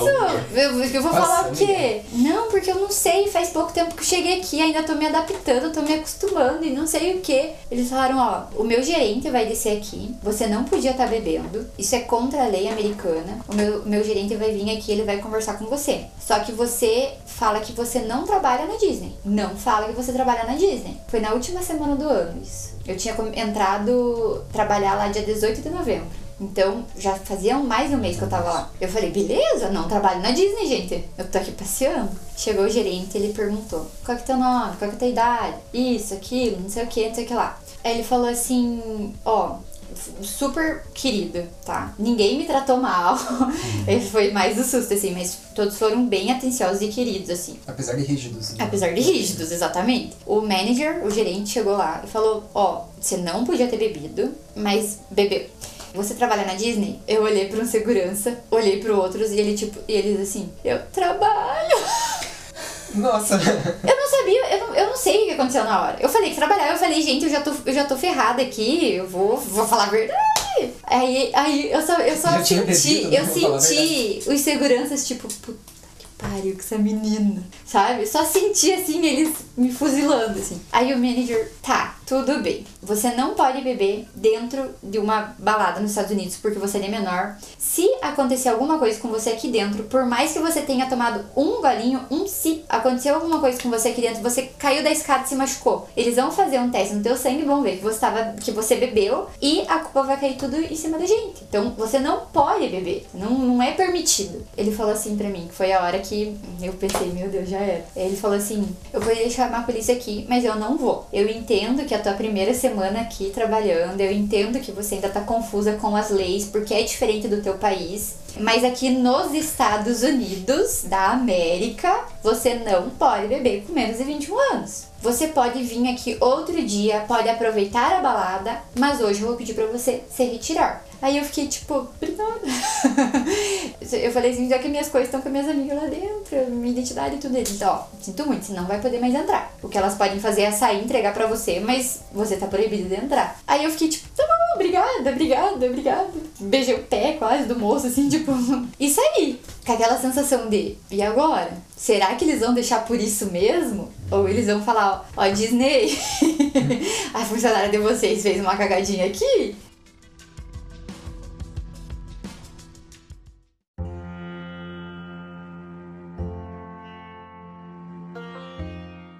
Eu tava pensando, tipo, o quão ah, doido foi isso que aconteceu. Hum. Porque você só tomou um golinho de álcool e aconteceu tudo isso, sabe? E nem era álcool puro, né, gente?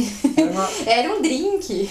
Eu, eu acho, tipo, sei lá, pra quem não vai ouvir esse podcast, deve ser meio uma coisa meio inconcebível de acontecer, sabe? Tipo, é uma rigorosidade muito grande É. comparado com a nossa. Mas, mas, Nossa mas realidade. vamos, vamos, vamos deixar uma coisa clara. Essa rigorosidade foi dentro da Disney. Porque eu já tinha saído em outros lugares e eu já tinha bebido escondido.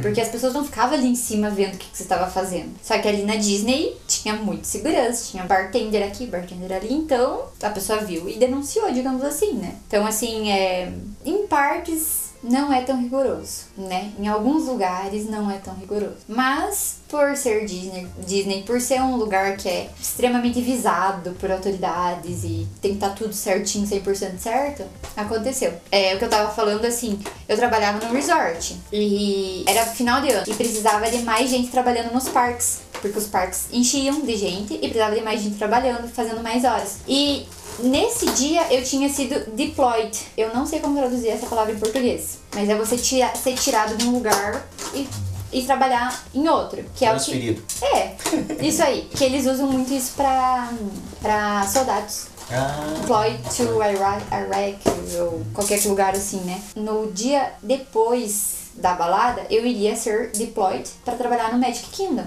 Que é o parque da Cinderela, do Castelo da Cinderela. Então, eu não sabia o que, ia acontecer. Porque vai que eu chegava no Magic Kingdom e a pessoa falava assim: a, a pessoa qualquer falava, ó, você não pode entrar, minha filha. Você foi expulsa da Disney. Porque poderia acontecer isso. Eu poderia ser expulsa da Disney sem ser deportada. Que aconteceu isso na época que eu tava lá. Um menino foi expulso da Disney, mas não foi deportado. Então, assim, eu tava com muito medo de chegar no Magic Kingdom e poder trabalhar. Cheguei no Magic Kingdom, ninguém me falou nada. O meu cartão passou.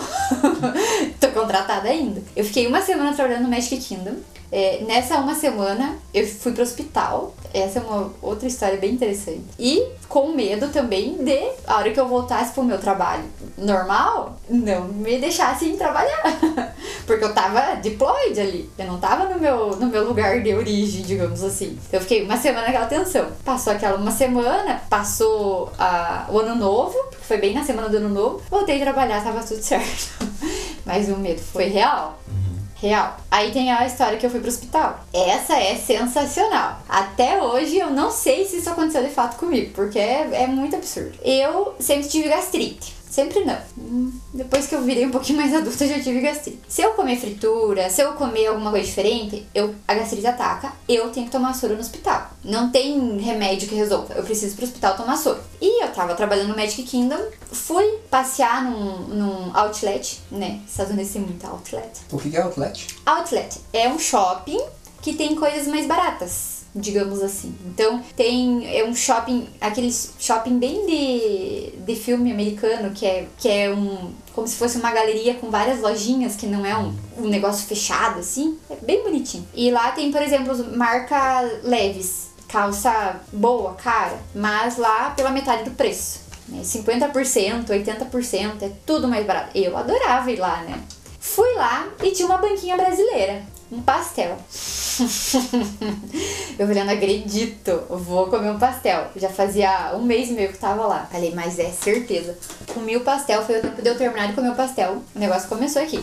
Começou uma ruindade, assim. Beleza. Fui trabalhar naquele dia, não tava legal. Voltei pra casa. No segundo dia era tipo assim, dia 30, 29, 30 de dezembro. Tipo assim, fervendo, fervendo. Naquele dia eu ia trabalhar 13 horas, com um intervalinho ali, mas era 13 horas de trabalho que eu ia ter. Que é pesado, né? Imagina. E aí eu tava trabalhando lá no Magic Kingdom, eu trabalhava também com comida. Então uma das coisas que eu fazia era vender as turkey legs. Não sei se já ouviram falar. Turkey leg. É uma coisa bem americana dos Estados Unidos. É uma coxa desse tamanho aqui de peru ah, que pegou. turkey leg. Só que eu não sei o que, que faz com aquele peru pra ficar com uma coxa tão grande. É, sem brincadeira, é assim, ó, desse tamanho. E os americanos compram uma coxa de peru assada pra comer no parque. Sabe aqueles filmes de medievais, assim, que pega aquelas coxonas e arranca, assim? É isso. E eu tava vendendo turkey leg naquele dia. E assim, pensa uma galinha assada. Galinha assada tem um cheiro de, de gordura, por causa da pele e tal. E o turkey leg também. E eu tava vendendo aquele turkey leg, aquele cheiro subindo. E vendendo aquele turkey leg, aquele cheiro subindo. E aquele negócio. Chegou uma hora, eu olhei pra um menino que tava assim do meu lado. Eu falei, me desculpe, mas eu vou ter que ir no banheiro vomitar. Fui lá no banheiro e não saía voando. Enfim, tentei mais um pouco trabalhar, não ia pra frente. Eu tava passando muito mal. Falei com a, com a gerente, eu falei, ó, eu tô passando mal, tô com dor de barriga, eu tô querendo vomitar, eu, não, eu tenho gastrite. Como é que fala gastrite em inglês? Não faço a menor ideia. Eu também, eu muito menos. Eu falei, I am with gastrite. Gastritis. Gastritis é muito. Aí como é que eu ia explicar o que era gastrite? Não, é uma dor de barriga e eu tô com vontade de vomitar. Aí ela falou, ó, só um minutinho que eu vou chamar uma paramédica pra falar com você. Chegou a paramédica, ela falou assim, você tá grávida? Uau! Eu falei, não, moça, não tem nem condição de eu estar grávida. Eu falei, eu tô com gastrite, moça. I am with gastrite. I'm suffering with gastrite, moça. I'm belly aching. Então, só que aí chegou uma brasileira, chegou uma brasileira ali do meu lado, ela falou, vamos tentar te ajudar. Pegou o celular e colocou gastrite. Ela falou, she's with gastritis. Aí a moça olhou, tipo, que isso? Eu não sei se eles não usam essa palavra lá, mas a paramédica não entendeu. Eu falei, ó, deixa eu ir pra casa, eu tomo um remédio, eu fico melhor. Só que eu, eu preciso, eu preciso ficar, ficar calminha, eu preciso ficar de boa. Aí ela falou, depois de muita conversa, né? Ela falou assim: Ó, você pode ir pra casa se você não tá se sentindo bem, não tem problema. Ou eu posso levar pro hospital. Aí na minha cabeça, o que, que eu pensei? Eu já sofro de gastrite faz tempo. Toda vez eu tento tomar remédio, melhorar e não adianta. E eu tenho que ir pro hospital, uma hora ou outra. Eu falei, vou aproveitar caramba, né? a moça quer me levar pro hospital, eu falei, ah, então tá bom, vou pro hospital com você. Ela falou, beleza, você espera aqui só um pouquinho que eu vou chamar a ambulância. Moça, eu tô com uma dor de barriga, não preciso da ambulância, moça. Não, é protocolo. Eu saí do, do Magic Kingdom, deu ambulância. Eu andei na ambulância dos Estados Unidos. Ambulance. É, aí, pior que tava bem complicado. Sabe aquele. Parece que dava umas pontadas, assim, umas fisgadas e passava. Aí dava umas pontadas e passava. Fui aquela ambulância assim, ó, deitada, eu sozinha lá atrás naquela maca, assim, ó, morrendo, morrendo de dor. Cheguei no hospital, a moça falou: Ó, então você tá entregue, agora te vira. sem um documento, sem o meu seguro que eu tinha comprado da Disney, porque sem seguro você não podia trabalhar na Disney, sem nada. A única coisa que eu tava era com meu celular. Aí vai a Marcela ligar pra colega de quarto dela americana pra ela trazer os documentos. Eu falei: Nicole, era Nicole, Nicole, pelo amor de Deus, me traz os documentos porque eu tô no hospital e eu tô sem nada aqui, eu sou brasileira, eu não sou americana, não tem como me virar. Ela foi lá, levou. Gente, mas assim, ó, pensa num hospital. Melhor do que hotel cinco estrelas aqui no Brasil. É incrível, assim, é absurdo. E a gente fica meio abismado, assim, quando a gente vai no hospital americano mesmo. Só que o que, que eu sabia dos Estados Unidos? Não tem SUS nos Estados Unidos. Uhum. Se você pedir um curativo, eles vão te cobrar pelo curativo. Era isso que eu sabia. Fiquei lá, dei entrada, fiquei esperando para ser atendida, mas no meio tempo de ser atendida, eu fui lá na administração para ver se o meu seguro ia cobrir. Porque eu tava desesperada. Eu falei, ó, se o seguro não cobrir, eu não fico, não, gente, esquece. Fui lá, fiquei perguntando pro cara, o cara, ó, não tem como eu saber, eu não sei o que, que tá acontecendo com você, eu não sei o que, que vão usar em você, o que, que você vai precisar tomar, não sei o que vai acontecer. Não tem como garantir que o seguro vai cobrir. Eu falei, ai, pai, seja o que Deus quiser. Então, se for pra eu deixar meu rim aqui, vai ficar. Vou fazer o quê? Tem dois mesmo. Meio, porque eu tive, fiz uma cirurgia no rim, então já não tava 100%, né? E fiquei lá, ó, tempão. Fiquei um tempão esperando e ninguém me chamava, e ninguém me chamava, e eu esperando, esperando e ninguém me chamava. Eu falei lá, fui lá perguntar pra moça, moça, então eu tô aqui já faz mais de uma hora, ninguém me chamou, será que esqueceram de mim? O que aconteceu? Ah, não, você já foi chamada. É que você não apareceu. Aí, ué, mas eu tô daqui o tempo todo? Sei, eu vou colocar teu nome de volta na lista. Tá, mais um tempão para ser chamado. Ah, ferir a temperatura, viram se tinha isso, aquilo, aquele básico do hospital. E me levaram para dentro, uma cama, no corredor do hospital. Aí chegou um médico, perguntou o que, que eu tinha feito. Eu falei, ele me deu um soro na veia e me deixou deitada dormindo lá. Eu apaguei. Aquele soro, o soro ia entrando e eu ia desmaiando. Apaguei. Daqui a pouco o médico chega lá, pergunta se eu tô bem, não sei o que. Eu, ah, tô, falou, falou, falou, falou. Eu, Até hoje não lembro o que, que ele falou, porque eu tava dormindo. Falou pra eu fazer um exame. Exame é caro até no Brasil, né? Eu falei, imagina nos Estados Unidos a quantia que não é um exame. Mas, tamo aí, né? Fui fazer o exame. Eu nunca vi uma sala de exame daquele jeito. Eu nunca vi, gente. É, é, é outro mundo, de verdade. A gente não tem noção do, da tecnologia que eles têm lá. Fiz o exame, voltei, dormi. O médico falou, voltou, falou, falou, falou. Não lembro até hoje. Falou, tá, vamos te levar pra uma. pra um quarto. Nossa eu já tinha minha cirurgia do rim. Uhum. E foi particular. eu sabia o quanto que meu pai tinha gastado na minha cirurgia. Uhum. O quanto que era ficar num quarto no hospital. Eu falei, gente, não, não é possível. Mas o médico falou, vou discutir. Fui pro, fui pro quarto. Sabe, já assistiram é, série de, de médicos, uhum. essas coisas? Grey's, eu não assisti Grey's Anatomy, é, como é que o House, Dr. House, é exatamente assim Estados, o hospital nos Estados Unidos. É muito chocante, assim. Tava lá no, no quarto. Fiquei um tempo lá no quarto. Aí o médico falou, ó, é, se você tiver alguém para vir te buscar, você já tá liberada. Me falou algumas coisas que até hoje não me lembro também. Eu assumo que eu tava com intoxicação alimentar, que nem era gastrite. Eu assumo que seja isso, porque não era dor de gastrite normal falou se tinha alguém para me, me buscar. Eu liguei para minha amiga que morava comigo, que ela tinha um carro. Liguei umas 800 vezes. Ela não me atendeu. Desgraçada. A sorte é que lá, quando eu saí da Disney, eles falaram: ó, se precisar de carona para voltar, liga para esse número. E alguém vai te buscar. Falei, já tô aqui, né? Eu vou ligar pro número. Liguei pro número, arrumei minhas coisas e fui saindo pro hospital. Aí a moça falou assim, ó, essa folha é tua, essa folha você dá ali na parte do financeiro, tá? Eu falei, tá bom, Até você moça. arrumou na cadeira aqui. né? Eu falei, tá bom, moça, eu dou na parte do financeiro. Uma janelinha, assim. Eu entreguei a, a folha pro moço. O moço falou. Ele, ele bateu lá umas teclinhas no computador, né? Olhou pra minha cara, assim. Ele falou, você tem seguro? tipo, olhou com uma cara assim de, moça, por favor, tenha seguro, sabe? Ele deve ter visto que eu era brasileira em algum lugar, né? Porque ele já me olhou com uma cara de dó. Eu falei, tenho, moço. Dei ali o cartãozinho do seguro saúde. Ele bateu lá no computador, ele falou assim, ah, liberada. Mas eu não, não terminei de escutar o liberado, eu já tava por aqui, ó. Eu, eu saí daquele hospital que eu, eu não queria ficar um segundo mais. Vai que ele via assim, ah não, moça, ficou um, um soro aqui que você tem que pagar. Não. Eu falei aquele você tá liberado aí, ó, por aqui. Não sabe quanto que tinha dado aquele. Hum, Nem quis saber. É o melhor. Eu nem quis saber, gente. Não, deixa que ficou por isso Tem mesmo. coisas que é melhor você manter o benefício da curiosidade, né? Não, curiosidade nenhuma. O cara falou, você tá liberado. Eu falei, Ah, tá. beleza. Aí fui lá esperar o, alguém me buscar da Disney. Chegou um furgão branco. Eu falei, gente, eu vou ser sequestrada. Um moço, assim, haitiano. Eu dei uma conversada com ele, um haitiano. Ele entrou, ele falou, você é da Disney? Eu falei, "Hã? sou eu? Entrei que eu vou te levar.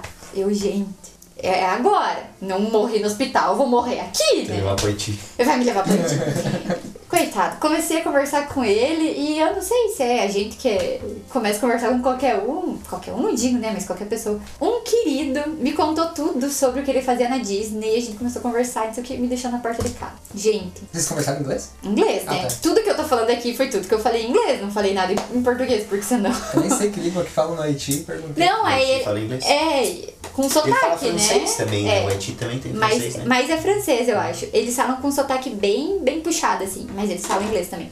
Ele me deixou em casa, tava quase amanhecendo o dia, assim. Eu falei. Nossa. Eu falei, eu não sei o que que aconteceu. Eu entrei no meu, no, no meu apartamento, eu sentei no sofá, assim, e eu fiquei pensando. "Hum, não faz sentido ter nada disso, sabe? Nada faz sentido. Sei que no outro dia. existencial. Não, eu fiquei num. Eu, eu saí da Disney de ambulância, eu fui pro hospital nos Estados Unidos, eu morri de medo que eles iam me tirar meu rim, não paguei nada e um haitiano me levou pra casa. Sabe? É uma coisa muito fora da realidade. É que assim, talvez pra alguém que mora numa cidade grande, que tenham várias coisas diferentes num dia, é uma coisa. Mas uma pessoa de Bituruna, que nunca tem nada de diferente, é uma coisa muito fora da realidade. Muito fora. Nossa, é verdade. Mais diferente, mais diferente não, mas outra coisa que eu achei interessante é que eu fui comprar remédio. E lá eles dão a quantidade de remédio que você precisa. Você não compra uma cartela cheia. Então você vai. E nem é farmácia, você vai no mercado e tem uma mini farmácia ali e você pega o remédio que você precisa, sabe? Achei uma coisa muito interessante. Essa é uma. Essa acho que é a história. Duas das histórias mais loucas que eu tive na Disney. Que é uma coisa que não tem nada a ver com a Disney, né? Interessante. Ahn, legal. Daí depois disso você foi pra Nova York. Isso. Ah, você ficou uma semana em Nova York? Uma semana em Nova York. Uhum. Como é que você foi pra lá? Eu fui de avião. Você simplesmente decidiu, ah, vou pra lá. Não, eu já fui com a passagem comprada aqui do Brasil. Ah, interessante. Uhum. Eu comprei. é, Era Curitiba, São Paulo, São Paulo, Atlanta, Atlanta, Orlando. Aí eu fiquei em Orlando todo aquele tempo. Aí foi de Orlando a Nova York direto. E aí Nova York, São Paulo, São Paulo, Curitiba depois. É porque você já tinha todo o tempo que você. Você já sabia qual quanto tempo você ia Exatamente. ficar, né? E tal. Sabia exatamente o tempo que eu ia ficar. É, eu até comentei no, no podcast passado com o Vitor Dabó que eu não, tinha, eu não fazia a menor ideia do que que era intercâmbio antes de começar esse podcast. eu tô descobrindo fazendo podcast. Então, tipo, pra mim tá sendo uma descoberta Sim. essa, toda essa roda de intercâmbio. E tem várias formas, né? Muitas formas de intercâmbio.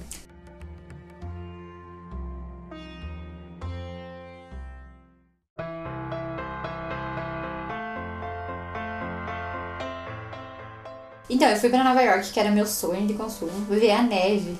Eu não sei que brasileiro que não tem o sonho de ver a neve, né? É, Eu já vi lá em casa, inclusive. então a gente que mora no sul. É, fui, fui pra lá, conheci a neve, também tive perrengue em Nova York. Fiquei eu, uma, a, a minha primeira amiga que eu fiz no avião foi pra Nova York comigo. Ela Filha sim. do piloto? A filha do piloto. Ela descobriu. Descobriu não, decidiu de última hora que ela ia pra Nova York. Ela foi de gaiata mesmo. E aí o meu amigo lá do começo, que eu fiz amizade na primeira, na primeira palestra, foi junto comigo pra Nova York também. Então ficamos nós três num quarto. Super pequeno. A gente só andava de metrô em Nova York, nada de yellow cab, nada de, de táxi amarelo, né? E nossa, é, eu não sei, eu tive a sensação que é uma cidade que funciona. Tem, tem trânsito, tem criminalidade, tem de tudo, assim. Mas eu senti a sensação. Lembrei de uma cena dos Simpsons que eles, primeira vez eles vão pra Nova York em família, e daí eles passam por, uma, por duas pessoas, uma pessoa tá assaltando a outra. E o, Sim, e o Homer falou: Olha, crianças, criminalidade. Mas é, Não tem Springfield. eu tive a sensação que é uma São Paulo que funciona. Porque São Paulo é enorme. Eu já fui pra São Paulo, tanto que tudo, todo o processo que eu fiz da Disney foi em São Paulo. Só que parece que é uma São, uma São Paulo, uma cidade enorme, só que as coisas funcionam lá. Pelo menos o metrô funciona, sabe? E eu fazia tudo de metrô. O meu ponto principal era Times Square. Porque eu fiquei mais pro sul de Manhattan, porque tem o Upper East Side, o, vários lugares que eu não vou lembrar, né? Mas, é, e aí o Times Square fica bem no meio, né? Então dali sai todos os, os metrôs. Eu fui bem. Assim, eu tinha o sonho de conhecer Nova York, mas o que, que eu queria conhecer lá? Eu já não sabia. Eu queria, eu queria conhecer o Central Park. E era basicamente isso. É, esse era meu sonho. Times Square, Central Park, Estado da Liberdade, aquelas coisas básicas. Você sabe o que, que o português falou quando chegou em Nova York? Pô. Até aqui já tem a van. Mas assim, tem muita coisa em Nova York que eu não conheci. E coisa que eu, depois que eu cheguei no Brasil, eu falei, Eu podia. eu não acredito que eu não conheci isso, sabe? Mas enfim, coisas da vida. É, não, falando de Nova York, tem, um- tem um um lugar muito interessante lá, um barzinho chamado CBGB. CBGB. Eu não sei o que, que significa essa sigla, mas ele é muito importante na história do rock, que foi onde surgiu o movimento punk, new wave, os Ramones, o Talking Heads, a Pat Smith, o Television, todos esses caras tocavam lá. Então é um... É um Pra quem curte esse som, assim, eu ainda sou mais da, da, da, da, da, Big Pink, assim, da vibe da Big Pink, assim, mas o CBGB deve ser legal também. Ah, com certeza. Mas uma coisa que eu aconselho todo mundo a fazer, e hoje eu faço, pesquisar muito bem antes de ir pra algum lugar. Uhum, uhum. Ainda mais se você tem tempo contado, assim. Porque senão você volta e você fala, por que, que eu não fiz tal coisa? E não é bem assim pra ir pra Nova York, né? Então, aconselho sempre. Fui ver a Estátua da Liberdade de balsa. Eu vi lá de longe. Ah. Eu não cheguei na Estátua da Liberdade. Vi lá longe. Por quê? Eu tava com mais dois amigos que já tinham torrado todo o dinheiro deles na Disney. E eu tinha me organizado, eu tinha guardado o dinheiro. Só que eu não tinha com quem fazer as coisas. Eu tinha- ou eu fazia sozinha, ou eu fazia os rolês quebrados deles. Tanto que a gente almoçava pizza de um dólar, que era pizza sem brincadeira. E a gente de rua comia pizza. E a gente comia. Incrível a pizza. Incrível. Uma das melhores pizzas que eu já comi na vida. Mas era um dólar, porque eles não tinham dinheiro pra comer praticamente. Até tinham, só que queriam gastar em outras coisas, né? Eu queria ir na Broadway, eu queria conhecer lugares e eles não tinham dinheiro pra conhecer. Aí eu só fazia rolê quebrado com eles. Todas as coisas que eu queria fazer que envolviam mais dinheiro, eles não tinham. Tipo, o meu sonho era ver um, um show na Broadway. Não vi. Porque eles não tinham dinheiro pra comigo. E eu não queria. Eu, eu, eu não, não sei. Eu, eu tinha medo de fazer as coisas sozinha. Porque é uma cidade muito grande. Tinha medo de me perder, tinha medo de alguém me assaltar, não sei, né? Porém, o último dia meu em Nova York, eu tinha combinado com um amigo meu de esse amigo que tava comigo, a gente ele ia encontrar um outro amigo, eu ia fazer outra coisa e a gente meio se desencontrou. A gente falou, ó, no final do dia a gente se encontra no MoMA, que é o Museu da Arte Moderna, que era um dos que eu mais queria conhecer, que tem os quadros mais famosos do mundo lá. Mas não digo, mas tem vários quadros fa- famosos lá. Na época tinha Van Gogh lá. Aí eu, nossa, falei, meu Deus, ver um Van Gogh assim de perto. Tá, a gente combinou tal horário, a gente ia estar lá. Tal horário eu estava lá. E o meu amigo, não. E o meu amigo, ai, porque eu vou me atrasar, não sei o que, deu uns, uns negócios errados aqui, não sei o que. Eu falei, tá, eu vou, vou vendo aqui e a hora que você chegar, você chega. Eu sei que eu vi o, o museu inteiro e ele não tinha chegado. Já tava tarde, eu falei, ó, amigo, eu vou embora, não, não sei se vai chegar ou não, mas eu tô indo embora. E já fazia uma semana que eu tava lá, é o último dia. Último dia de noite ainda. Eu falei, metrô, eu já me entendi no metrô. Quer me ver feliz? Me dá um mapa de qualquer lugar. Eu pegava o mapa lá de Nova York e eu falava, ah, é essa linha aqui, eu vou pegar essa linha, essa linha desce Beleza, porque eu tava mais pro, pro norte de Manhattan, eu tinha que ir pro sul, então, né? Falei, belezinha. O que, que aconteceu antes naquele dia? Eu comprei um celular pro meu pai. Meu pai pediu pra eu comprar um iPhone pra ele. Era iPhone 6, eu acho, né? Top de linha. Pediu pra eu comprar um iPhone 6 pra ele. E aí a sacolinha da Apple, ela faz questão de mostrar que é uma sacolinha da Apple. Eu falei, estou em Nova York, não vou andar com uma sacolinha da Apple. Vou comprar uma bolsa para colocar a sacolinha dentro. Comprei uma bolsa desse tamanho aqui. Porque, não sei. Comprei uma bolsa desse tamanho aqui, ó, enorme. A única coisa que tinha dentro era o iPhone lacradinho do meu pai. Fui no, no museu, peguei o metrô para voltar. Porém, em vez de voltar, eu fui para frente. E aí Manhattan é uma ilha. E do lado tem Queens, é, Bronx, Brooklyn, é, todos. Harlem. Brooklyn, 1984. É, foi a primeira coisa que eu pensei. Mas é, é, Então são vários outros, outra, outros bairros que são menos abastados, digamos assim. Né? Lembra do episódio de Todo Mundo Chris que ele ia pro, pra Manhattan? É. Que aí as pessoas jogavam lixo no, no cesto de lixo, que era tudo. ah, é, todo mundo deu Chris é muito bom. É muito bom. Enfim, em vez de eu ir para baixo, para downtown, que eu ia parar na, na Times Square, não fui parar em Times Square, eu estava indo para Queens. Queens é um bairro um pouco mais perigoso do que Manhattan. Só que eu não sabia pra onde eu tava indo. Eu estava ali sentadinha e eu vi que aquele metrô não chegava. Ele ia, ia, ia, não chegava. Eu falei, mas não, gente, Times Square não é tão longe assim. Eu sei onde que é. Dá pra ir a pé. Só que era de noite, eu não ia a pé. Eu falei, mas não tá certo. Aí eu pensando, né? Eu devo estar embaixo da água. Porque não, não tinha, não tava parando em nenhuma estação. E fazia um tempo que eu tava indo sem parar em nenhuma estação. Eu falei, devo estar embaixo da água. Eu devo estar fora de Manhattan. Agora, onde que eu tô, não sei. Eu sei que eu, eu já tava assim, ó, com aquele olho desse tamanho, com aquela bolsa aqui assim, né? Quase entrando no corpo. Aí parou o, o, o trem e aí a moça falou, inglês, né? Falou, é, todo mundo sai do trem, por favor, porque agora é a parada final. Aí eu falei, tá, e eu faço o quê, né? Eu vou pra onde? Eu sei que eu tava com, uma, uma, com medo de perguntar qualquer coisa pra qualquer pessoa, porque eles iam falar, essa daí é presa fácil, tá perdida. Falei, vou seguir o fluxo. Todo mundo começou a ir, e aí. Nossa, eu... E na, eu fico imaginando que na hora deve ter sido uma, uma tensão. Nossa, muito. Imagina, eu tava totalmente perdida. Que era o medo que eu tinha de ficar sozinha em Nova York. Ficar perdida. Fui seguindo o fluxo. E aí tinha. Porque o metrô você sai debaixo da terra e para na, na rua e desce para baixo da terra de volta, né? Para você pegar o sentido contrário.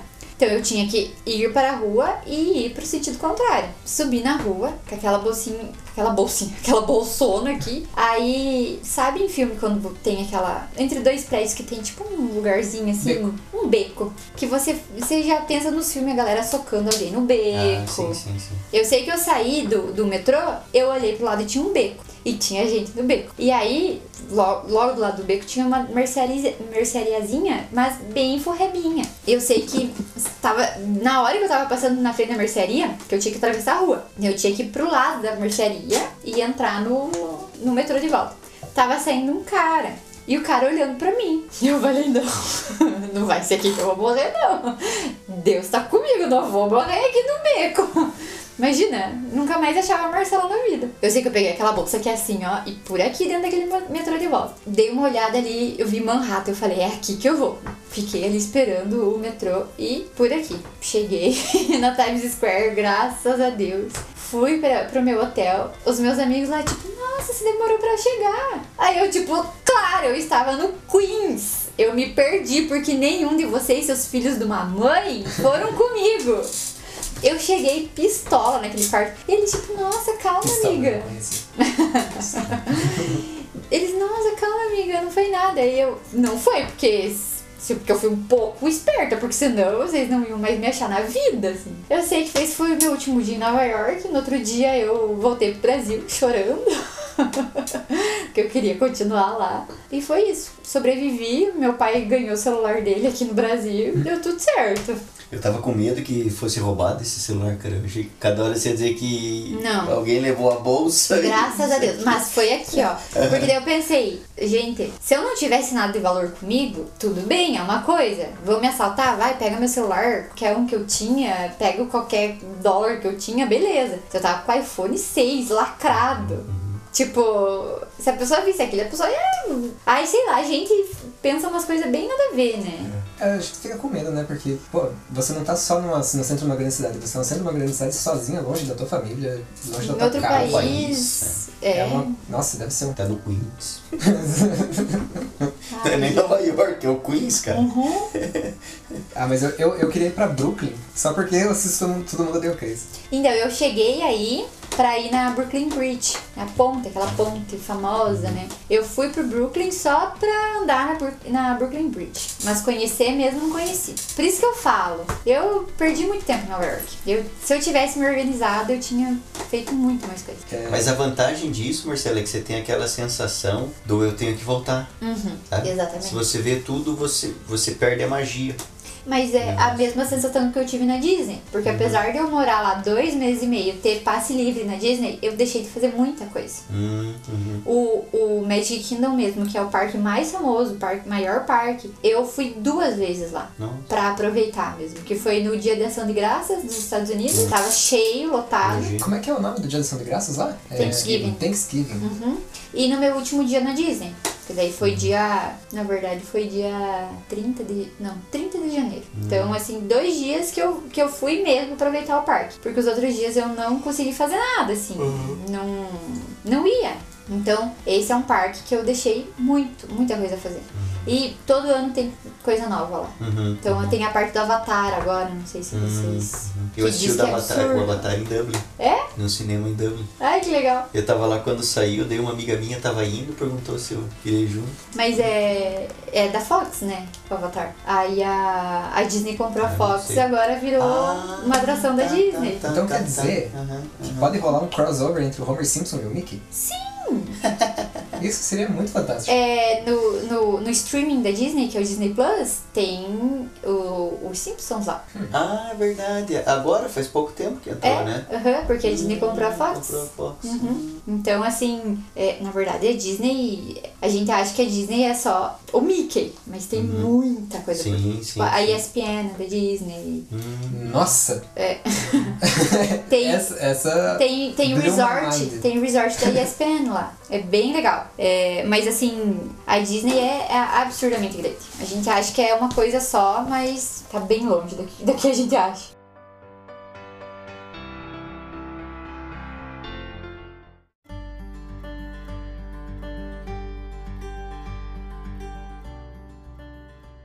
Então, sobre os Estados Unidos, é uma das coisas que eu sempre pergunto pra todo mundo que participa do podcast é se você teve bastante contato com pessoas hum, do lugar mesmo, nativas. Uhum. Não sei se é o termo certo seria nativos, mas acho que sim, né? Eu acho que é melhor. Com nativos do, do lugar e tal. Se você percebeu alguma característica, assim, que pra você foi. que te chamou bastante atenção nas pessoas. Eu tive porque eu morei com americanas, né? Nossa, então, eu morei, na verdade, deu um mês e meio, mais ou menos, morando com elas. Porque daí terminou o programa delas. Era, é bem engraçado porque eram quatro americanas, totalmente diferentes uma da outra. Uma era de Miami, descendente de cubanos. Era a Phoebe, a Mônica, a Rachel. Não, bem mais diferente que isso. A Nicole era descendente de cubanos, então ela tinha mais essa pegada latina. Ela entendia um pouco melhor a, a minha e a, e a da minha amiga também, brasileira lá. A, a- o nosso jeito de abraçar, de conversar, de, de tocar, assim, né? Então ela entendia bem mais, que era a Nicole. Aí tinha a Marina. A Marina era de Chicago, se eu não me engano. E ela era. Ela era toda assim. Ela era filha de pilotos de avião. E eles tinham passagem de graça pra qualquer lugar do mundo. Então, um dia a gente tava lá, de boa, aí a, a Marina sumiu. Fazia dois dias que ela não chegava em casa. Eu falei, perguntei pra Nicole, "Ah, cadê a Marina, né? Tipo. ela sempre faz essa de sumir, assim, não avisar. Ela, não, ela tá em Xangai. Nossa. Aí eu, tipo, como assim? Não, ela foi com os pais dela pra Xangai, eles são piloto de avião, ela tem passagem de graça e tal, eles foram pra Xangai. Eu falei, não, totalmente fora da minha realidade. Nossa, ser piloto de avião, enfim, continua. Mas até, até aeromoças tem isso. É? Aham. Mas aí, eu sei que ela Nossa, voltou. a carreira da aeromoça. Ela voltou da China com um presentinho pra cada uma, tipo, ah, trouxe uma lembrancinha pra você da China. Era uma pulseirinha, assim. Eu nem sei se tem essa pulseira ainda, mas era uma pulseirinha que eu lembro. E assim, do nada. E ela era bem porra louca, assim. Ela era, tinha acho que 19, 20 anos, ela era bem, bem louca na cabeça. Adorava festa e show e Como é, rave. que, como é que é porra louca em inglês? Ah, Crazy Sperm.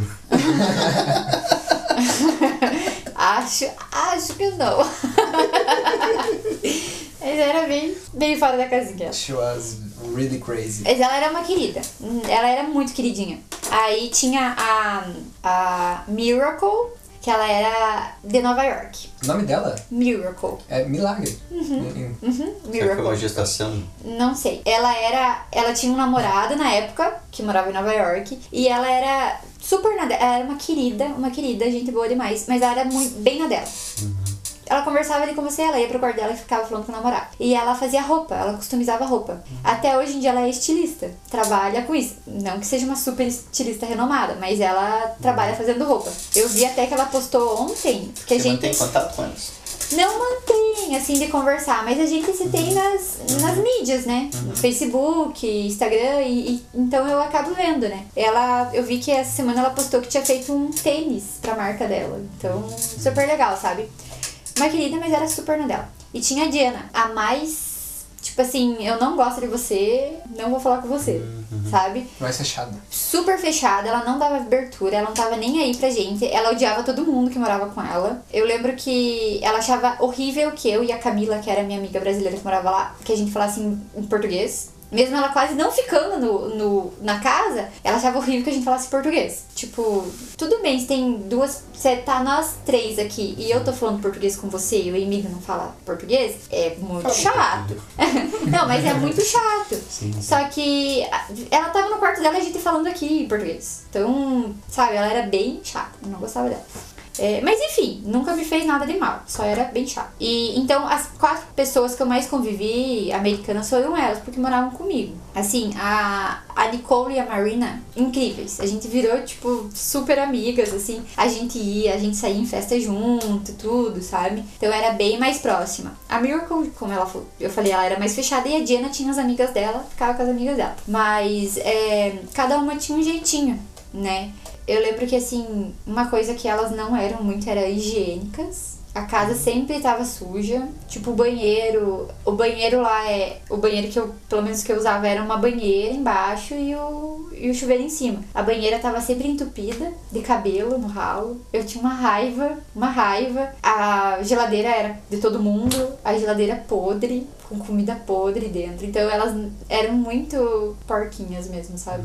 Eu lembro que quando elas saíram, porque elas saíram antes que a gente, o programa delas terminou antes, a primeira coisa que eu fu- fui fazer foi limpar a geladeira. Porque era, era, nossa, era muito ruim assim o cheiro. Geladeira com alguma coisa estragada dentro é horrível, né? Uhum, uhum. Mas assim, elas eram super simpáticas. Acho que o que mais eu senti a diferença foi essa questão que a gente é bem mais limpo, bem mais organizado, sabe? Isso foi uma das coisas que eu mais vi a diferença. Comida também. A gente sabe que Estados Unidos é fast food e tal. Só que isso é uma coisa que a gente pensa que acontece. Mas quando você vê lá que só comem fast food, só pedem comida, não fazem comida em casa, é uma coisa que é muito estranho pra gente. A gente faz comida em casa. Eu, eu principalmente, pra eu pedir comida é muito difícil. Porque, você sabe, se você tem comida pra fazer em casa, você faz. Não precisa ficar pedindo comida. Uma- um adendo, hoje em dia com os cupons do iFood tem muita gente já começando Ah, a entrar nesse, nessa história de, de mais pedir comida do que fazer Sim. comida. É, e lá, assim, uma coisa que eu choquei bastante foi essa questão do fast food lá. Porque a gente vê em filme, coisa nada, mas quando você vê ali é muito diferente. Tipo, refrigerante. Você vai no McDonald's aqui no Brasil, você pega um, um copo de 200ml. Lá o mínimo era tipo 500ml. Meu, é meio litro de refrigerante. E tinha refrigerante de um litro e meio. Hum, nossa. Imagine no O Texas. copo assim, ó. O copo assim. Texas? Não, o Texas é muito pior, né? Eles dizem que tudo é maior no Texas. É. Tudo é maior no Texas. Everything is bigger in O, Texas. o fried chicken, né? Uhum, uhum. Que é, nossa, frango frito totalmente gorduroso. McDonald's não é o maior dos Estados Unidos, não acho que é. Eu lembro que tinha um fast food lá que eu amava, que era o Chick-fil-A, que era de frango e era muito bem feito, barato. A comida mais barata dos Estados Unidos é a que mais engorda. Ponto. Fato. Todos os, os fast foods tinha o dollar menu, que era você comprava um hambúrguer por um dólar, você comprava um refrigerante de 500ml por um dólar. Então era tudo muito barato. Eu lembro que quando eu fui no mercado, tinha muita bolacha recheada, muito barata. Tinha, assim, corredores de comida congelada. Pronta, era só esquentar. Eu comprei uma bandeja de almoço congelado. Almoço congelado. Mas é, era tipo, vinha um, um- uma batata. purê de batata, uma carninha e, e uma. Que eu achei horrível. Era um picadinho de fruta com calda, assim, que você colocava no micro-ondas e que o negócio esquentava, era horrível.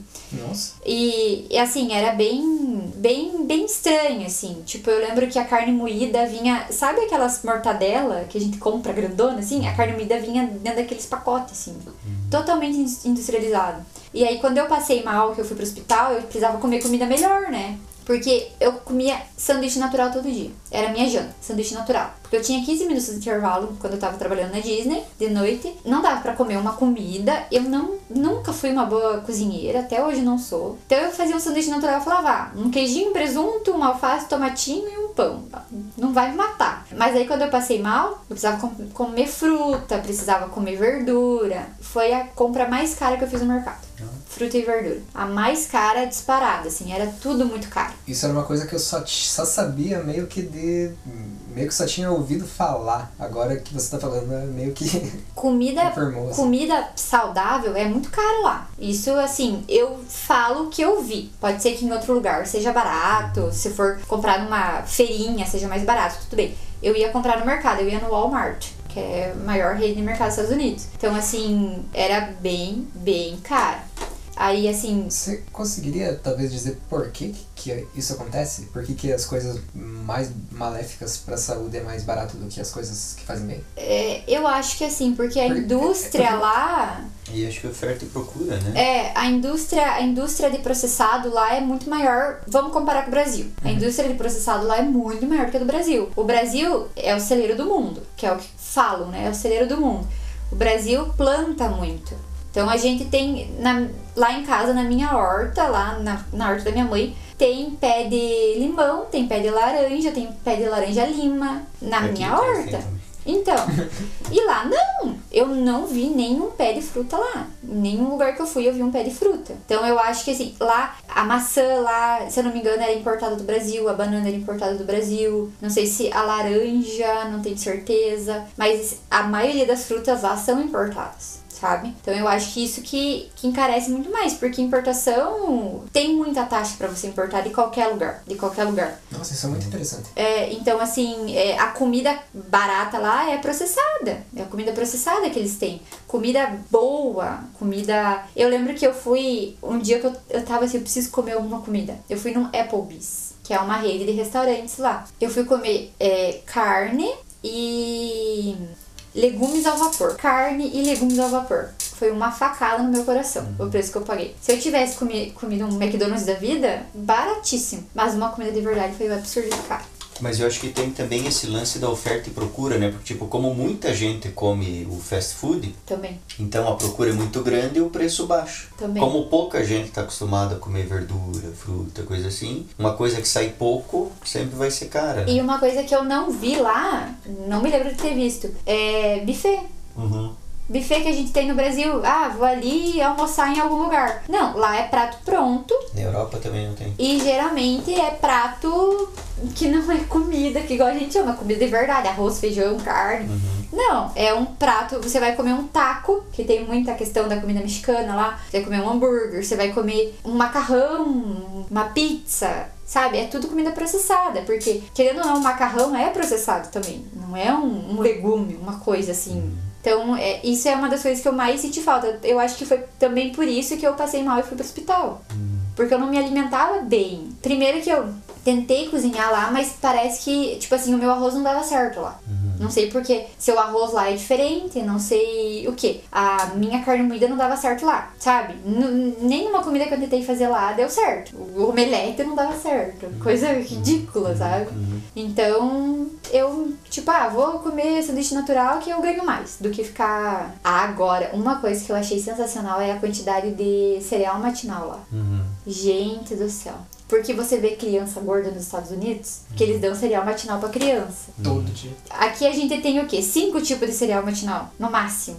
Lá tem, nossa, centenas. É, é muito assim. E são todos industrializados. Todos. Eu lembro que eu, toda vez que acabava um, eu ia lá no, no mercado e comprava outro. Porque eu, nossa, eu adoro. E eu lembro um que é bem famoso lá, eu tinha visto já em, em série, em filme, coisa errada, que é o Lucky Charms. Ah, sim. O Lucky Charms, Que é um ele, né? é, ele vem com uns pedacinhos de marshmallow, tipo um marshmallow dried, é, seco. Tipo um marshmallow seco, daí você coloca no leite e ele incha. Cheio de corante.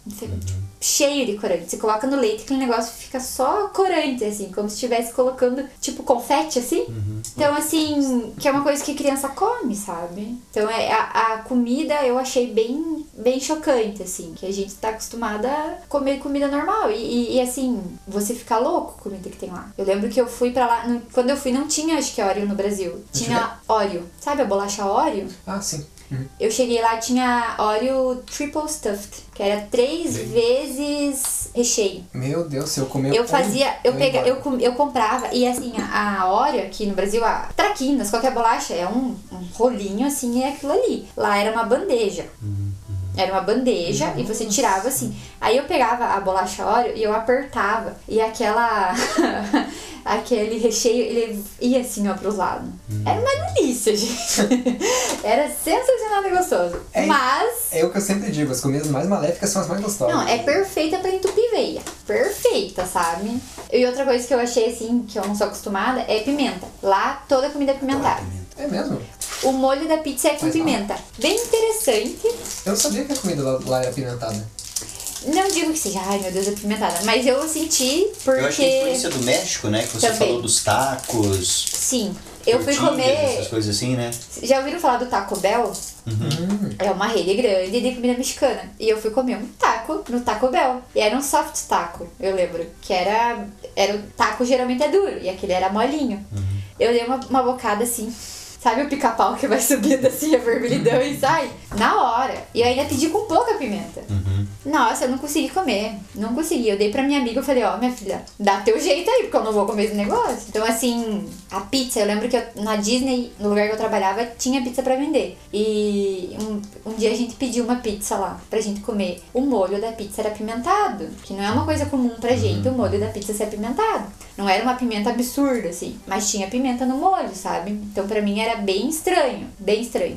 Eu não sei se lá, mas na Irlanda, por exemplo, quando eles falam comida hot, Uhum. não é quente, de quente, de esquentado no micro-ondas, tipo assim. É apimentado? É apimentado. Uhum. Warm é quente, no sentido de temperatura alta. Mas hot É apimentado. pode ser frio, pode ser uma coisa fria, mas é de cuspir fogo. É, mas é, é, é bem. A comida era bem gostosa, assim. Comida ruim era gostosa. a comida boa que, que saudável, que não era tão boa, não.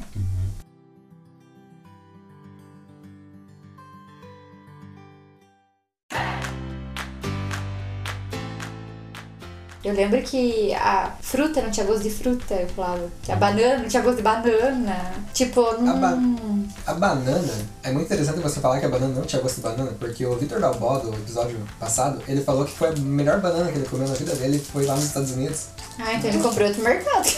Que, Porque no que eu comprei não tinha gosto de Não banana. foi na Flórida que ele foi. é, até uma das coisas interessantes que eu ia falar sobre é que quando eu perguntei sobre as pessoas dos Estados Unidos, se você teve contato, o que, que você teve de, de... Os Estados Unidos é um país muito grande. Muito. Aí, tipo, cada região vai ter costumes diferentes, vai ter, pessoa- vai ter Sim. meio que uma cultura diferente Sim. em cada um dos né? lugares, né? Exatamente. Então é difícil você falar as pessoas dos Estados Unidos são X. Não, não tem, é Não igual ao. Brasil. No é Brasil igual ao não Brasil. tem como. Não tem como. Mas sabe uma coisa que eu notei? Quando É- é você eu, já, tá. eu já vi muita gente é, falando das pessoas dos Estados Unidos como um todo, sabe? Uhum, uhum. Chega é meio que um Só que né? eu percebi uma coisa, quando você está no teu país, você julga as pessoas enquanto indivíduos. Uhum. Por exemplo, você vai numa loja, você é mal atendido, diz, credo, aquela vendedora lá, que, né, mas antipática, que não sei o que, que não sei o que. Ela é antipática. Você está no exterior, você atribui ao povo. Uhum, uhum. Você vai na, está na França, você vai numa loja na França, você é mal atendido. Você não pensa, poxa, aquela, aquela vendedora é antipática. Você pensa, nossa, como esses franceses são antipáticos. Uhum. Como se cada um fosse a realização do, do, do, todo, né? Então a gente tem essa, essa, essa percepção. Por isso que é interessante você conviver com bastante pessoas. Porque aí você vai tirando um padrão, digamos assim, Sim. né? Por exemplo, você comentava antes lá que o, o, o irlandês tem um padrão assim muito bondoso, muito simpático, muito acolhedor. Não significa que não existam irlandeses antipáticos, grosseiros, mas que de um, de um modo geral, como no Brasil também, o brasileiro é um povo acolhedor. Sim. Mas não significa que não exista brasileiro grosseiro, antipático, né? Só que é a... Mas eu percebi isso. No teu país, você atribui ao indivíduo. Quando você está fora, ou não precisa nem ser fora do país, se você vai pro, pro, pro Ceará. O primeiro cearense que você encontra, vai dizer, nossa, como os cearenses são simpáticos, é, acolhedores, ou como são antipáticos, como são chatos, como são... O primeiro que se O encontra primeiro que você encontra, sempre vai ter a... Você acha que você é conhece o primeira povo todo. né? é. Uhum. Mas é, é interessante porque eu falei que as pessoas, os americanos que eu mais tive contato foi as meninas que, traba- que moravam comigo. Mas eu também trabalhava com muitos americanos, então que não passava tanto tempo comigo assim, né? Porque daí eram várias pessoas. Mas também, cada um tinha um jeito diferente, não quer dizer que um era igual ao outro. Tinha gente extremamente simpática, tinha gente que já era mais reservado. Não que era grosso, mas que era mais reservado, ficava conversando. Eu trabalhava com haitianas, que essas haitianas que eu trabalhava eram bem debochadas. Tipo, eu gostava quando elas, elas ficavam ah, revirando o olho, assim, sabe? Traba- trabalhava com peruanas que eram super queridas, sabe? Então, depende muito do lugar que você tá, das pessoas que você tá, sabe? Mas uma coisa que eu notei, assim, que talvez puxar a sardinha pro nosso lado, mas todo americano que tinha um pezinho na América Latina, que era descendente ou que veio de algum país, era sempre mais acolhedor. Sempre. Isso era, era certeza, assim, sabe? Todos que tinham um pezinho aqui mais pro sul, já era diferente a conversa, sabe? E eu acho que, assim, é, por ter ficado na Flórida, que é um, um estado que acho que é o estado mais ao sul dos Estados Unidos, que ali de Cuba é dois palitos. Dá pra ir nadando. dá pra ir nadando, a influência é muito grande. A influência latina é muito grande. É bem notável, sabe? Quando a pessoa tem esse, esse sangue latino que a gente fala. Porque, porque tinha gente de todo lugar lá. Em todo lugar dos Estados Unidos. E cada um tinha um jeitinho, sabe? E também era engraçado os sotaques. Porque como o Brasil tem sotaques diferentes, os Estados Unidos também tem. Então eu morava com meninas de uma de cada canto dos Estados Unidos. Então o sotaque delas ali eram diferentes. Tinha um, um amigo meu, que era o Casey, que ele era do Alabama. E o Alabama tem aquele sotaque mais, Caipira. mais car Tipo o amigo do McQueen lá. É, não, o, o bate, né?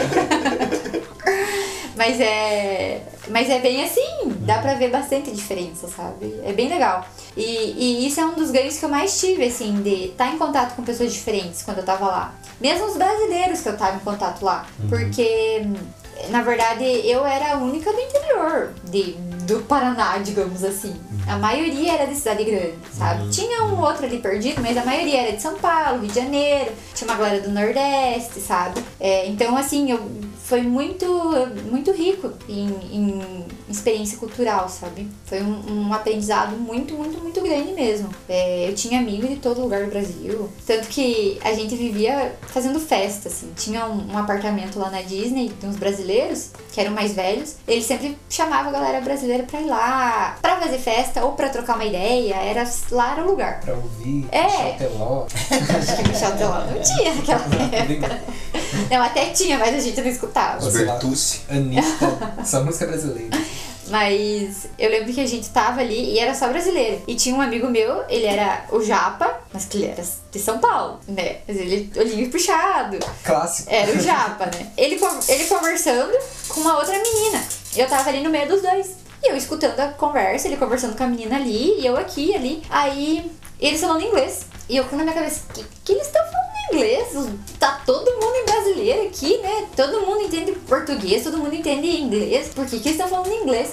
Aí uma hora ele olhou pra ela e falou assim: Você tá falando inglês por causa dela? Apontou pra mim. Aí ela. Eu tô, ela. ela não é francesa? eu olhei, eu sou brasileira. Aí ela, Oui, je suis français. você é tão branquinha. Aí eu, pois é. Pra quem tá ouvindo, eu sou muito branca. Mas essa foto é de melanina mesmo, não é eu...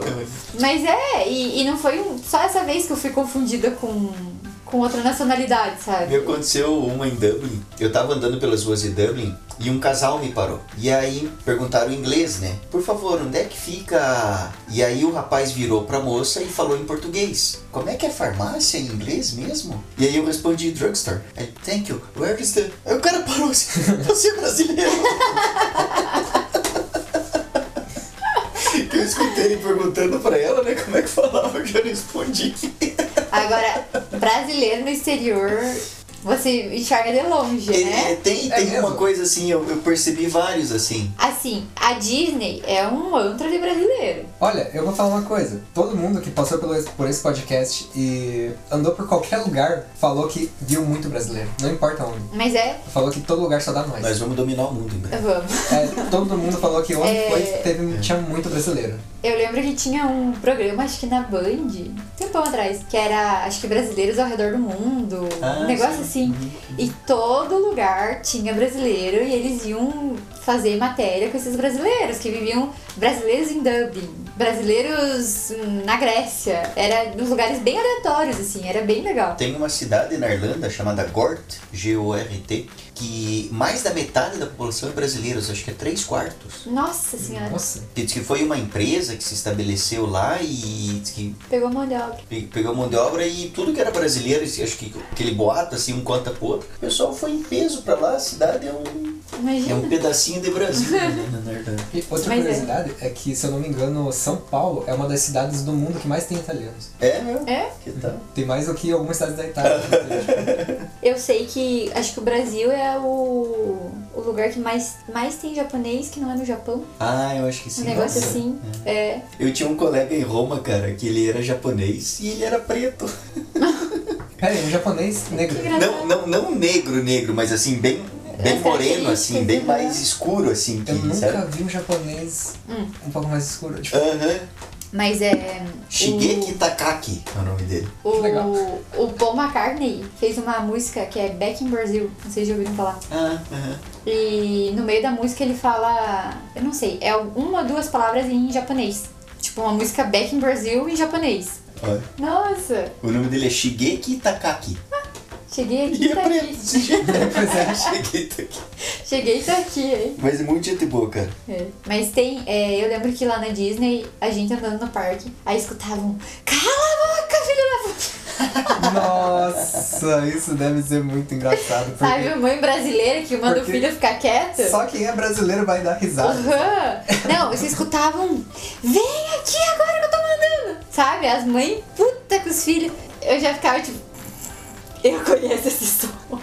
Ai, saudades de casa. Volta e meia Mas nos é. pubs, assim, o cara, o cara cantando nos pubs, fazia aquele silêncio entre uma música e outra e alguém, alguém gritava, toca Raul! Ai, Nossa, até lá! o mundo inteiro. Eu gritei no show do Fleetwood Mac. Ah, não acredito. Pera eles não têm que escutar.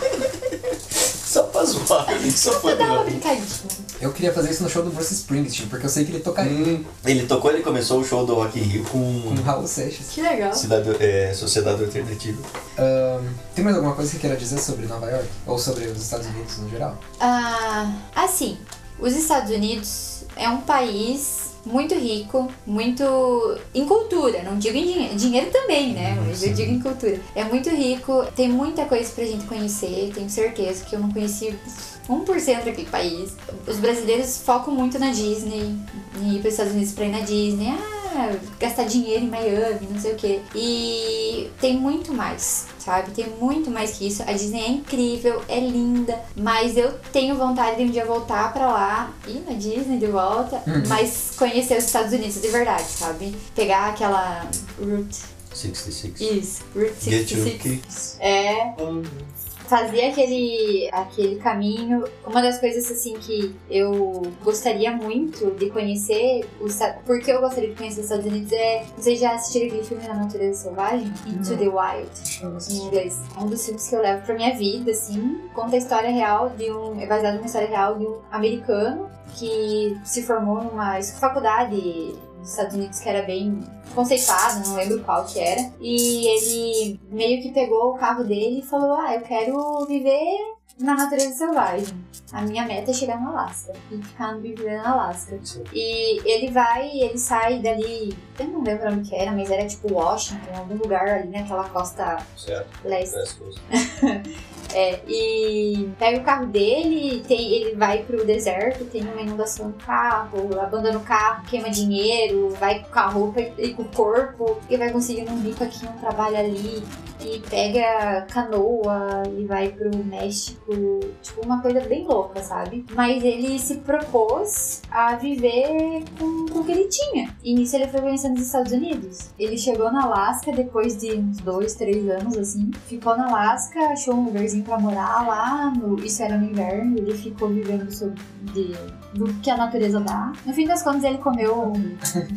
a natureza da Alasca é bem, bem escassa, né? É bicho, bich- bichinhos assim. E não tem fruto, não tem muita coisa. No fim das contas, ele acabou morre- morrendo por intoxicação numa fruta sozinho na Alasca. Então é, é triste, mas ao Tem mesmo noção que tempo. você acabou de dar um spoiler. Mas é que é um filme bem. Não é tão louco. Eu É não tinha de. percebido que isso era spoiler. Ele é um filme acho que de 2008, alguma coisa assim. E essa história aconteceu em meados dos anos 90. É uma Uhum. história real que aconteceu mesmo.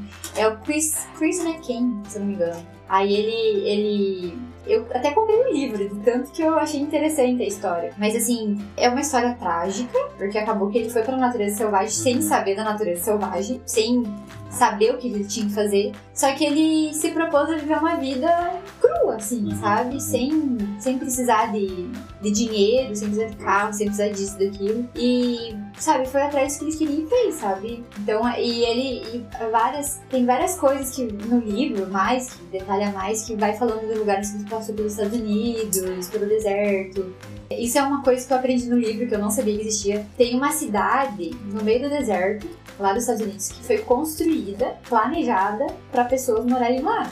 Só que essa cidade nunca vingou. Hum, E aí tem uma cidade inteira abandonada lá. ah, Interessantíssimo. Cidade fantasma, totalmente. Mas, então, assim, é, isso é uma das coisas que me, me faz querer conhecer ainda mais, sabe, dos Estados Unidos. Porque tem tanta coisa que a gente, a gente vê os filmes, é, Hollywood, que é um- uma coisa que a gente tem na cabeça, que a gente acaba querendo conhecer, só que tem muito mais do que isso, né? O Alasca mesmo não é uma, não é uma um lugar lembrado pelos filmes de Hollywood, nem nada, mas boatos que é muito lindo.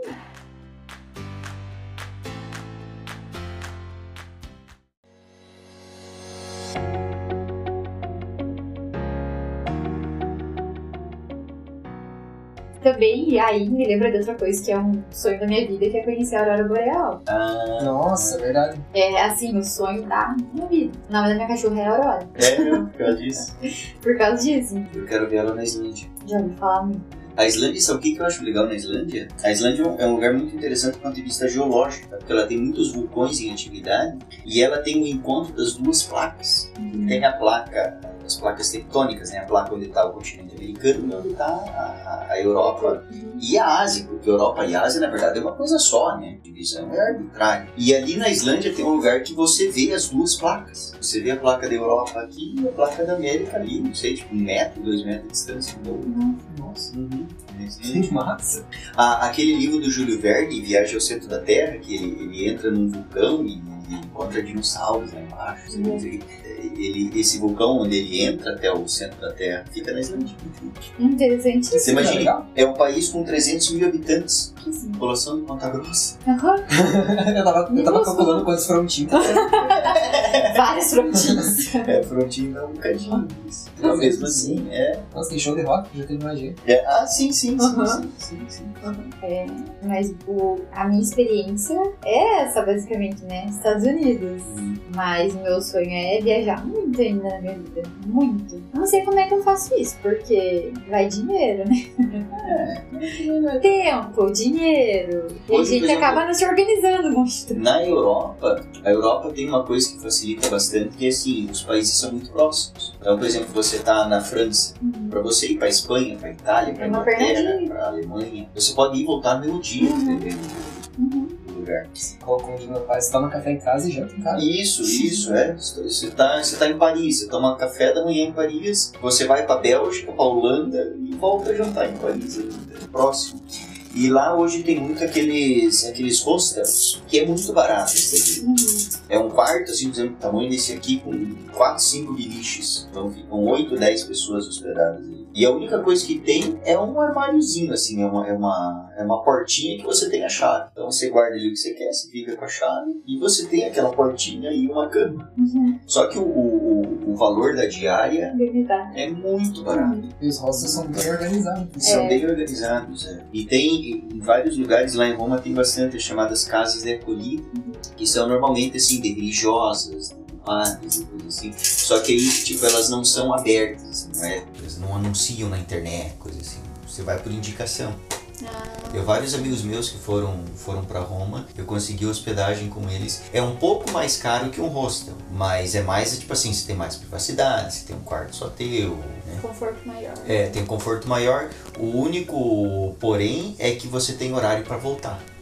Normalmente eles fecham às 10, 10 e meia, 11 no máximo. E você tem que estar ali, senão você posa na rua. Não vão acordar meia-noite pra, Uhum. pra abrir. Mas, tipo assim, pra quem vai pra conhecer, você vai bater perna o dia inteiro, Dorme cedo e acorda você cedo. vai dormir cedo É. pra aproveitar o dia seguinte, né? Então tem, Nossa, é. tem formas assim de, de gastar bem menos. E a própria alimentação, eu lembro quando eu tava em Paris, cara, eu gastei em Paris assim muito pouco. Porque eu ia, eu saía de manhã cedo, eu, eu caprichava no café da manhã. Eu tava num colégio de franciscano, comia tudo que cabia no café da manhã.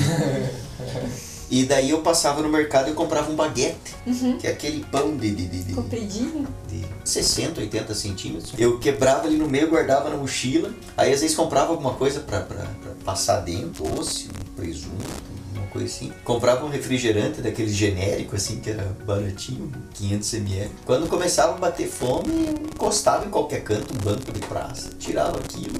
Comia. E claro, não é uma coisa saudável, mas pra você fazer assim um período curto de tempo, Vai. Ah, sim. tem.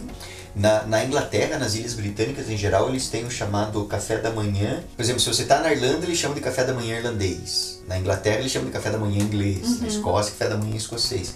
Que é aquele que é é, é. E daí tem o café da manhã continental. O continental é fureba. Fureba é, é uma xícara de café, uma fatia de pão, uma fruta. Isso é o café da manhã continental. O, o irlandês, o inglês, o escocês é bacon, é salsicha, é ovo frito, é, é até um feijão meio doce. Não sei se, se tem lá nos Estados Unidos. Não. É um feijão marronzinho assim, mas ele tem um molho, ele já vem com um molho assim meio adocicado. Então também quando eu tava em Londres, mas eu enchi o bucho até não aguentar mais no café da manhã. Nossa, eu imagino. E aí, e já tava incluído no preço, então, né? Aí realmente o meu almoço era um lanche, eu comprava um sanduichinho, né? Fazia uma pausa de 10 minutos, E bora lá. Tá certo. Mas é. Uma coisa que eu notei também lá nos Estados Unidos que eu acabei não falando é o, o breakfast mesmo. Uhum. Porque eu Reforçado, né? Eu morava comigo mesma ali, tinha outras meninas, mas cada um por si, né? Então eu não vivi numa casa americana pra saber os costumes americanos. Mas eu trabalhava lá no, no resort e eu trabalhei alguns dias de manhã.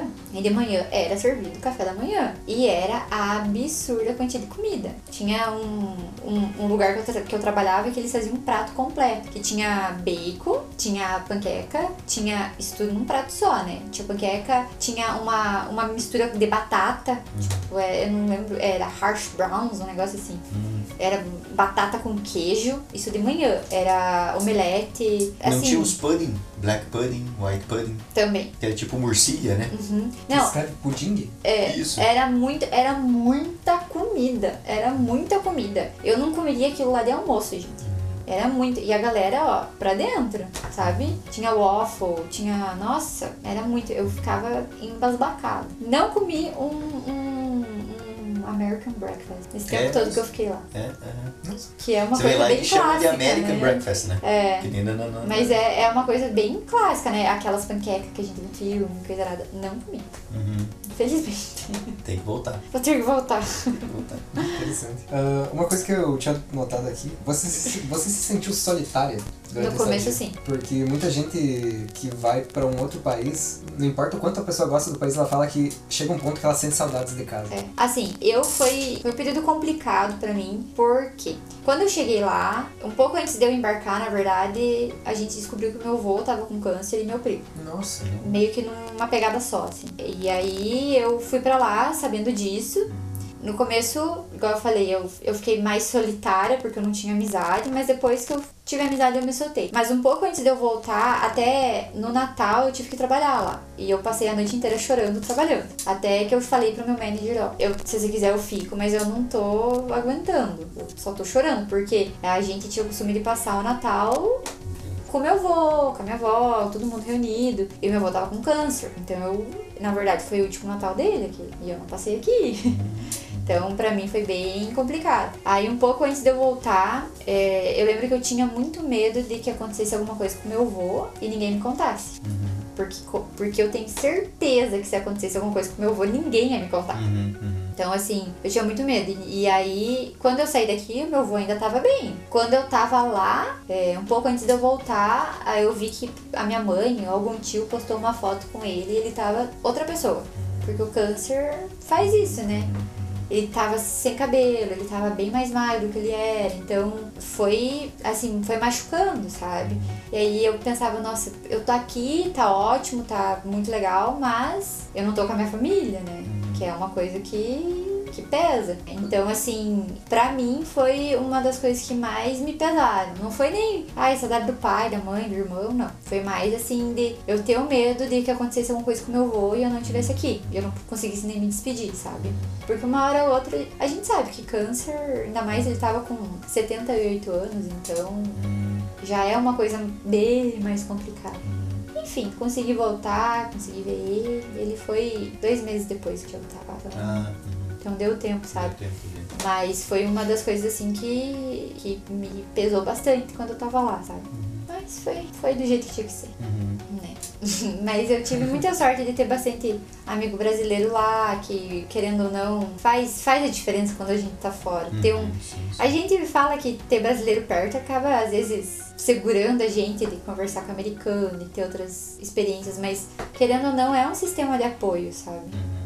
Eu sempre digo, sabe, quando às vezes alguém assim que vai morar em outro. Eu tenho um primo agora, que até veio me visitar esse tempo aqui. Ele tá indo morar na Ucrânia. Aí eu, eu comentei com ele, eu falei, olha, cara, qual foi a primeira coisa que Jesus fez quando saiu da casa paterna? Grupo de amigos. Os doze apóstolos. Ele faz isso logo no começo. Não é que depois que ele já tá, ele chama o pessoal. Não. Porque acontece, o ser humano precisa desse desse redor. Quando você tá, por exemplo, na casa dos pais, você tem pai, mãe, você tem irmãos, você tem às vezes avós e tios e Sim. primos. Você tem esse, você é tirado disso. Você tem que criar uma miniatura disso. Claro que não vai ser a mesma coisa. Não vai ser igual ao pai, mãe, irmão e tal. Mas ao menos você vai ter esse esse negócio ao redor. Então eu sempre digo pro pessoal que vai morar fora, de, forme um grupo de amigos. Pode ser dois, três, não precisa ser doze. Pode ser dois, três, quatro. Senão um vai te trair. É, é, vai ter um Judas. Né? Mas forme um grupo de amigos que você vai, vocês vão passear junto, vocês vão comer pizza, vocês vão tomar cerveja, vocês vão visitar museu, vão ver cachoeira no meio do mato. Sim, faz toda a diferença. Você vai fazer, sabe, você vai ter, é como assim, é como se você, se você transportasse um pedacinho do teu lar pro lugar onde você tá.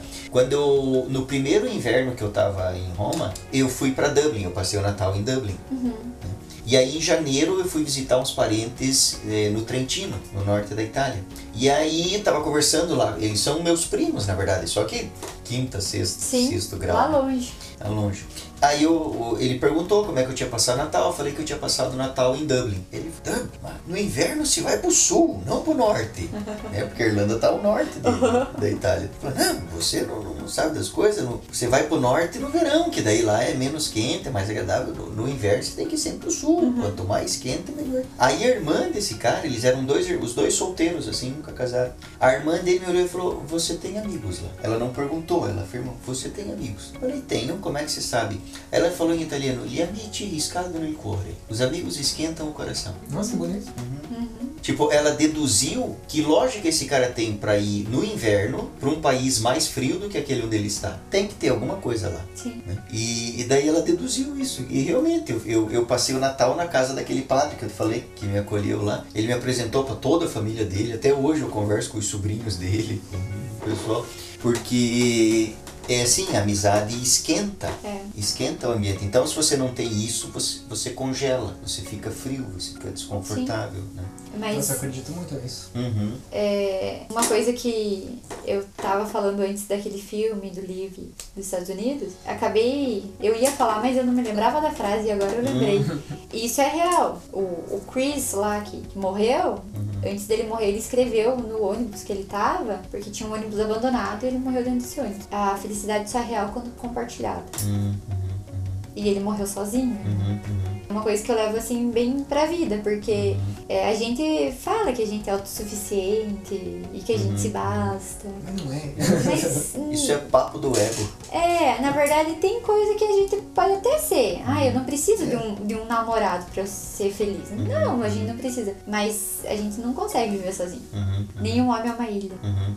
Tem algum pensador que falava isso, que eu não sei E qual. sabe o que é engraçado? Você sabe o que que é uma ilha? É uma montanha. Uhum. Tire a água do oceano. Você vai ver que eh, se você pega. Aqui tem a Irlanda, aqui tem a Inglaterra, Tá aqui tem o tudo- continente. Uhum. É tudo a mesma coisa, só que entre um e outro tem água. Sim. Mas lá embaixo, o bedrock, que eles chamam em inglês, né? O substrato do, do coisa. O bedrock é o mesmo. Então, uma ilha nada mais é do que uma montanha circulada de água. Uhum. Sim. Pois é. Até a Não é ilha isolada. não é sozinha. Não é, exato, exato. Lá no fundo, ela está conectada com o planeta, é uma coisa só. Marcelo. Eu. Perguntas finais. Rolou alguma identificação com os Estados Unidos? Você se veria morando lá? Sim, em Nova York. Por quê? Ah, eu não sei. É uma cidade cosmopolitana, assim. Tem um pouquinho de tudo. É, eu. É tua vibe. É a minha vibe. eu sou uma pessoa do mundo, mesmo morando em Bituruna. É, um, é uma cidade que, que tem tudo e ao mesmo tempo você se, eu me senti bem lá, sabe? Não, não, não me senti tipo. Porque é uma cidade grande, eu comparo com São Paulo. É a maior cidade que eu já fui, eu acho. Só que São Paulo é uma cidade pesada, não sei, parece que é pesado lá. Em Nova York eu não senti isso, sabe? Não sei explicar. Interessante. Muito- eu, eu acho muito mais interessante quando uma pessoa não sabe explicar. Mas eu, isso- eu mas eu tenho, tá lá na minha parede grudado, morar pelo menos um mês em Nova York. Maneiro. Espero que consiga, que consiga Amém. por muito mais tempo.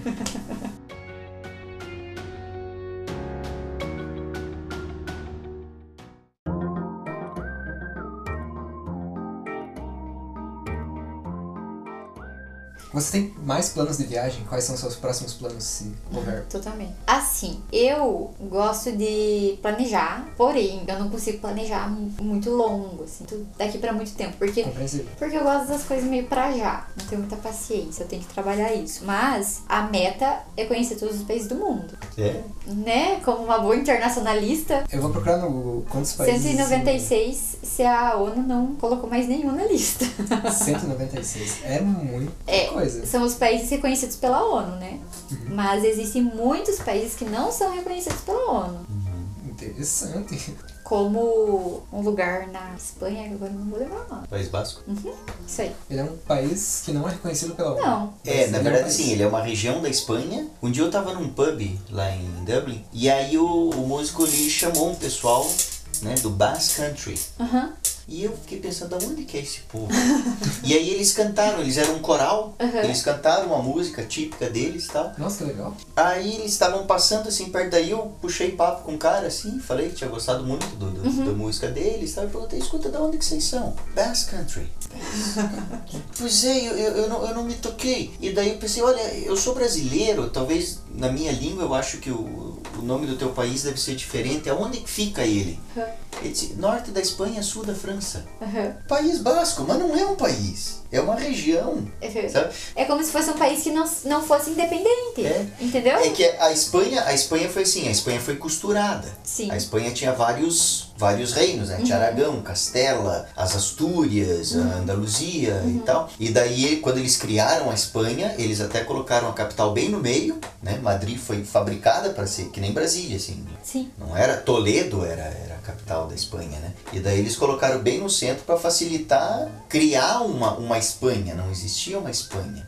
Existiam esses reinos. E esse pessoal nunca aceitou muito bem. Só que quando eu perguntei para ele, por exemplo, normalmente seria de esperar que o cara dissesse: Eu sou da Espanha, da região tal. Aham. Eu sou da Espanha de Aragão. Eu sou da Espanha das Astúrias. Não, eu sou do país Eles reconhecem como país. Exato, ele não se Sim. vê como espanhol. Então, e, e, e, e tem muitos, não só esse, Aham, tem aham. muitos países que não são reconhecidos pela ONU. Muitos que são, não são independentes, digamos assim, né? Então aí vai pra mais de 200 e pouco. Uhum. Inclusive, tem muitos que a FIFA reconhece. É. Se eu não me engano, a lista, a lista da FIFA parece que é 205. Uhum. Porque tem, às vezes tem aqueles territórios ultramarinos também, que eles disputam eliminatórias da Copa. Sabe? Essas eliminatórias por, por continente. Você vai ver na, na, na Europa, tem acho que 60 países disputando eliminatórias da Copa. Nossa, mas é, Uhum. é. Na verdade, a Europa foi totalmente. Ó, você fica com esse, você fica com aquele, É, vamos é. criar um país aqui, Vamos né? recortar. Mas na verdade, É, foi totalmente eles que dividiram. recortado, né? Essa é a meta, né? De viagem. A. Mas é, todos, é uma meta muito ambiciosa. É, então, eu tenho a vida inteira pra isso. A minha mais simples é todos os continentes. Só Assim. falta a África e a Oceania. Então, Nossa, eu, Assim. só, eu só querendo conhecer um lugarzinho ali que tem uma frase que uma vez eu li que não faz totalmente sentido, mas que eu levo pra minha vida. Mire nas estrelas. Porque se você não alcançá-las, você chega até na lua, né? Ótimo. Não é do Oscar Wilde essa? Não, mire na lua, se você não alcançá-las, chega nas estrelas. Nas Mas o certo seria, né? Porque as estrelas estão bem Tá mais, mais longe do que a lua. Mas eu levo isso pra minha vida, porque é aquela história: sonhar pequeno, sonhar grande, dá o mesmo trabalho. Então, se eu não chegar no 196, no 230, no quanto for, o que eu conseguir tá, no lucro, sabe? Antes da pandemia, que eu falei, eu ia pra Itália pra reconhecer minha cidadania italiana. Porque eu, até onde eu sei, eu sou quase 100% italiana. É meu pai, minha mãe, meu nono, minha nona, meu bisnono, minha bisnona, meu trinono. É assim, todo mundo veio da Itália. Então, a ideia era ir pra lá, reconhecer a cidadania e meio que ficar por lá, assim, sabe? Conhecendo e tal. Veio a pandemia, foram-se os planos. Agora os planos mudaram, Tá. mas... A pandemia acabou com os planos de muita gente. Todo mundo que participou do meu podcast tinha planos de viagem antes da pandemia. É. Até eu. Mas assim, a, a pandemia me trouxe uma coisa relacionada à viagem, que foi o meu Instagram, Mar de Viagem. Inclusive, tá aqui o Faz convite. o, seu, faz o seu convite, anuncia o seu Instagram. É, arroba Mar de Viagem. Lá eu conto todo, tudo, tudo sobre minhas viagens, que são mais pra região aqui, que eu não vou pra muito longe, principalmente por causa da pandemia, né? Mas eu criei com o intuito de compartilhar. Que várias pessoas falam, ah, virou blogueirinha agora. Na verdade, bem que eu queria, né? A gente não tá com escassez. É, mas eu percebi que eu já tinha viajado pra alguns lugares e tinha uma fotozinha ali no meu Instagram que ninguém sabia de nada, era uma foto bonitinha e não acrescentava nada na vida de ninguém. Aí eu falei, por que não acrescentar alguma coisa na vida de alguém? Aí criei meu Instagram pra falar sobre as viagens que eu faço e poder ajudar qualquer pessoa que queira viajar pra um lugar perto, pra um lugar longe. O que eu gosto de falar é sobre viagem. Um lugar que eu conheci por causa da pandemia foi a Serra Catarinense, que eu nunca tinha pensado em conhecer a Serra Catarinense. O que, que tem na Serra Catarinense pra conhecer? E é incrível, é linda. Tem uma cidadezinha que chama, que chama Urubici, não sei se já ouviram falar. Uma cidade tipo, lá. do tamanho de Bituruna, mas tem um monte de coisa pra ver, um monte de coisa pra fazer. E a foto mais curtida no meu Instagram é em Urubici. Sim. Essas cidades são muito interessantes. Por Então- exemplo, no, no terceiro episódio do Mochilão com a Cassie, os lugares que ela conta é cidade de 1.500, 2.000 habitantes. E sempre tem alguma coisa pra fazer. Muita Aqui em coisa. pra ver. Bituruna eu fico indignada porque tem muita coisa. Tem muita beleza natural, tem muito lugar e não é explorado. Bituruna, você pode cortar tudo isso, tá? Até deve. Bituruna eu acho uma cidade que tem um potencial incrível. O povo, a cultura, é uma cultura totalmente diferente das culturas daqui da região. Tem o lance do vinho, né? O vinho, que virou a capital do vinho agora, do Paraná. A região inteira conhece Bituruna como vinho. Então, a, a cultura italiana, aquela cultura italiana mais do norte da Itália, assim, é muito forte. A comida, eu não sei o que, que é comida brasileira, assim. A minha comida é comida italiana. Desde criança eu fui criada na polenta. Fui criada na, na fortaia, não sei se é um termo que é usado, mas a minha avó falava que fortaia era omelete com muito queijo. Então, assim, é riquíssimo, só que não é explorada. Eu vou aqui pros interiores, que eu falo que eu vou final de semana pros interiores, e tem muito lugar, tem muita beleza É. natural, só que os donos usam pra criar gado. Pois é. Mas você veja, é, você conhece as corredeiras do Iguaçu, lá em Porto Vitória? Conhece? Não sei se eu Cara, conheço. Você tem que ir lá. Acho que cara. não. Você tem que ir lá, é muito bonito. Eu conheço a Cachoeira de Porto Vitória. Não, é o Rio Iguaçu, que é a cachoeira do Espingarda, né? Uhum. Aí, por exemplo, se você vem do União, você atravessa a cidade de Porto Vitória, demora umas quatro horas para fazer isso. Sim, é e você continua indo. Aí você segue o Rio Iguaçu, faz uma curva e ele tem uma formação rochosa de basalto, sabe? Em que o rio ali na curva ele tem mais de 500 metros de largura. Ele entra num canal de uns 30, 40 metros. Nossa. E daí o resto ao redor fica rasinho. Sabe? Você anda assim em cima das pedras ou com água pela canela, sabe? E é uma paisagem muito bonita. É, lembra, eu fiz uma música para esse lugar chamado Lua Submersa, Nossa. porque parece a lua. Sabe aquela paisagem rochosa? Bom, tive poucas vezes na lua, mas Eu também não foram muitas, não. Nunca foi. nunca foi pra lua. Não. Poxa. Mas as corredeiras já foi, né? Mas é muito bonito. E o legal é assim, tipo, cada vez que você vai lá tá diferente. Porque é o Rio Iguaçu. Então, quando o rio tá cheio, as pedras somem. Quando o rio tá mais ou menos baixo, você vê algumas pedras. Agora que o rio tá bem seco, você vê bastante pedras. A formação das corredeiras ali é muito mais difícil do que a própria cachoeira. Né? Exato, eu sempre digo isso. E assim, se você olhar do é é um lugar muito interessante do ponto de vista estético, é um lugar bonito. né? É um lugar assim. Aí o que acontece? Tem. Você imagina que isso aqui é o Rio Iguaçu, então ele entra no canal aqui e o resto fica um- uns fiozinhos de água, assim, faz uma, uma cachoeirinha de um metro de altura. Você, você anda na água, você senta numa pedra, fica com os pés na água Ai, que sabe? E bem, nossa, uma área bem grande assim. E ele é interessante do ponto de vista geológico, porque ele é, é a divisa entre o segundo e o terceiro planalto do Paraná. Isso a gente estuda na escola, os, né? o primeiro planalto, Uhum. lá o segundo, Uhum. o terceiro. Ali é divisa entre o segundo e o terceiro, né? que é o de Ponta Grossa e o de Guarapuava. E ele é interessante do ponto de vista histórico, porque a cidade de Porto Vitória só existe por causa daquilo. Porque na época dos barcos a vapor, quando os barcos chegavam ali, eles não conseguiam. Como é que o barco vai andar num lugar que a água bate na tua Sim. canela? Não tinha como. Então era o ponto final. Daí eles encostavam ali e continuavam o transporte por carroça, por, E Porto por terra. Vitória. Por isso Vitória, porque a Vitória de ter navegado o Iguaçu Nossa. até o ponto final que ele é navegado. E aí, claro, como os barcos estavam sempre parando ali, alguém já coloca uma bodeguinha, Ah, com Alguém coloca uma pensão pro pessoal dormir à Sim. noite, alguém coloca uma farmácia, o outro, um já começa a morar ali, Uhum. Ah. né? Vai formando. Mas provavelmente se não existisse aquela formação rochosa, se o rio continuasse normal, não existiria uma cidade ali. Uhum. Não existiria, existiria em outro lugar, não sei onde Sim. esse povo, mas ali mesmo não existiria. E é muito bonito. Lá na Disney, a galera chegava. Brasileiro. É onde que é o castelo da Cinderela, o grande? Aqui? Não, eu quero ver o grandão, aquele grandão da Cinderela. Aqui? Here. Porque as pessoas achavam que era, nossa, maior, não sei o que tava tinha na cabeça dela. Que já é um castelo grande, mas. Que tal? Mas ele dá a impressão de ser maior, assim, na- nas, nas imagens que tem? Eu As pessoas não não é, pensavam eu- naquele castelo que aparece em todo filme do- da Disney, assim, que, para- que dá aquele... É, eu não sei, eu não sei, eu não. Eu achei, a hora que eu vi, eu falei, ah! Ah, aham. Agora, sei lá, né? Cada um. Tem gente que tem essa reação com a Mona Lisa. Que é hum, pequenininha. a Mona Lisa é. É, É um, que que eu um da A4, Mona né? Uma folha A4. É, eu acho que é uma folha A4. Nossa, eu achei que era até um pouquinho maior, pelo menos. Ela é, é, é pequena. Pequenininha. É. Agora o juízo final da Sistina, Nossa, aquilo deve ser... cara, 20 por 13. 20 metros de comprimento por 13 de largura. Não é Ah, isso deve ser. Michelangelo? É do Michelangelo. Ele ficou quase a vida inteira pintando aquilo. Ele ficou o final da vida. Ele tinha pintado o teto primeiro e daí depois ele pintou o juízo final. Mas é um. Nossa, é um troço. É, Essa- é impactante. Isso eu queria muito ver. Eu gosto muito em inglês, tem aquele, aquela palavra que é AWE, se pronuncia assim, O, né? Que é, é pra dizer isso, por exemplo, I was in a state of awe. Por quê? Porque quando você chega, você só consegue falar, Oh! Mas é.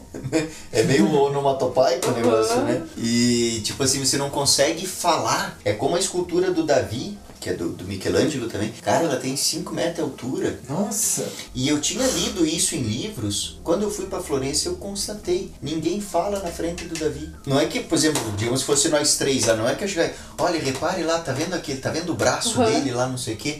E você olha, não, mas olha lá o olho dele, olha não sei o quê. Você Ninguém fala na frente do Davi. As pessoas param e ficam. Eu não imaginava que tinha Sabe? 5 metros. Já, era, Nossa, já ia ser uma. E sabe o que, que é engraçado? Na história de Davi e Golias, o gigante é o Golias. O Davi é o Nanico. É verdade. E o Michelangelo faz o, o gigante, o Davi.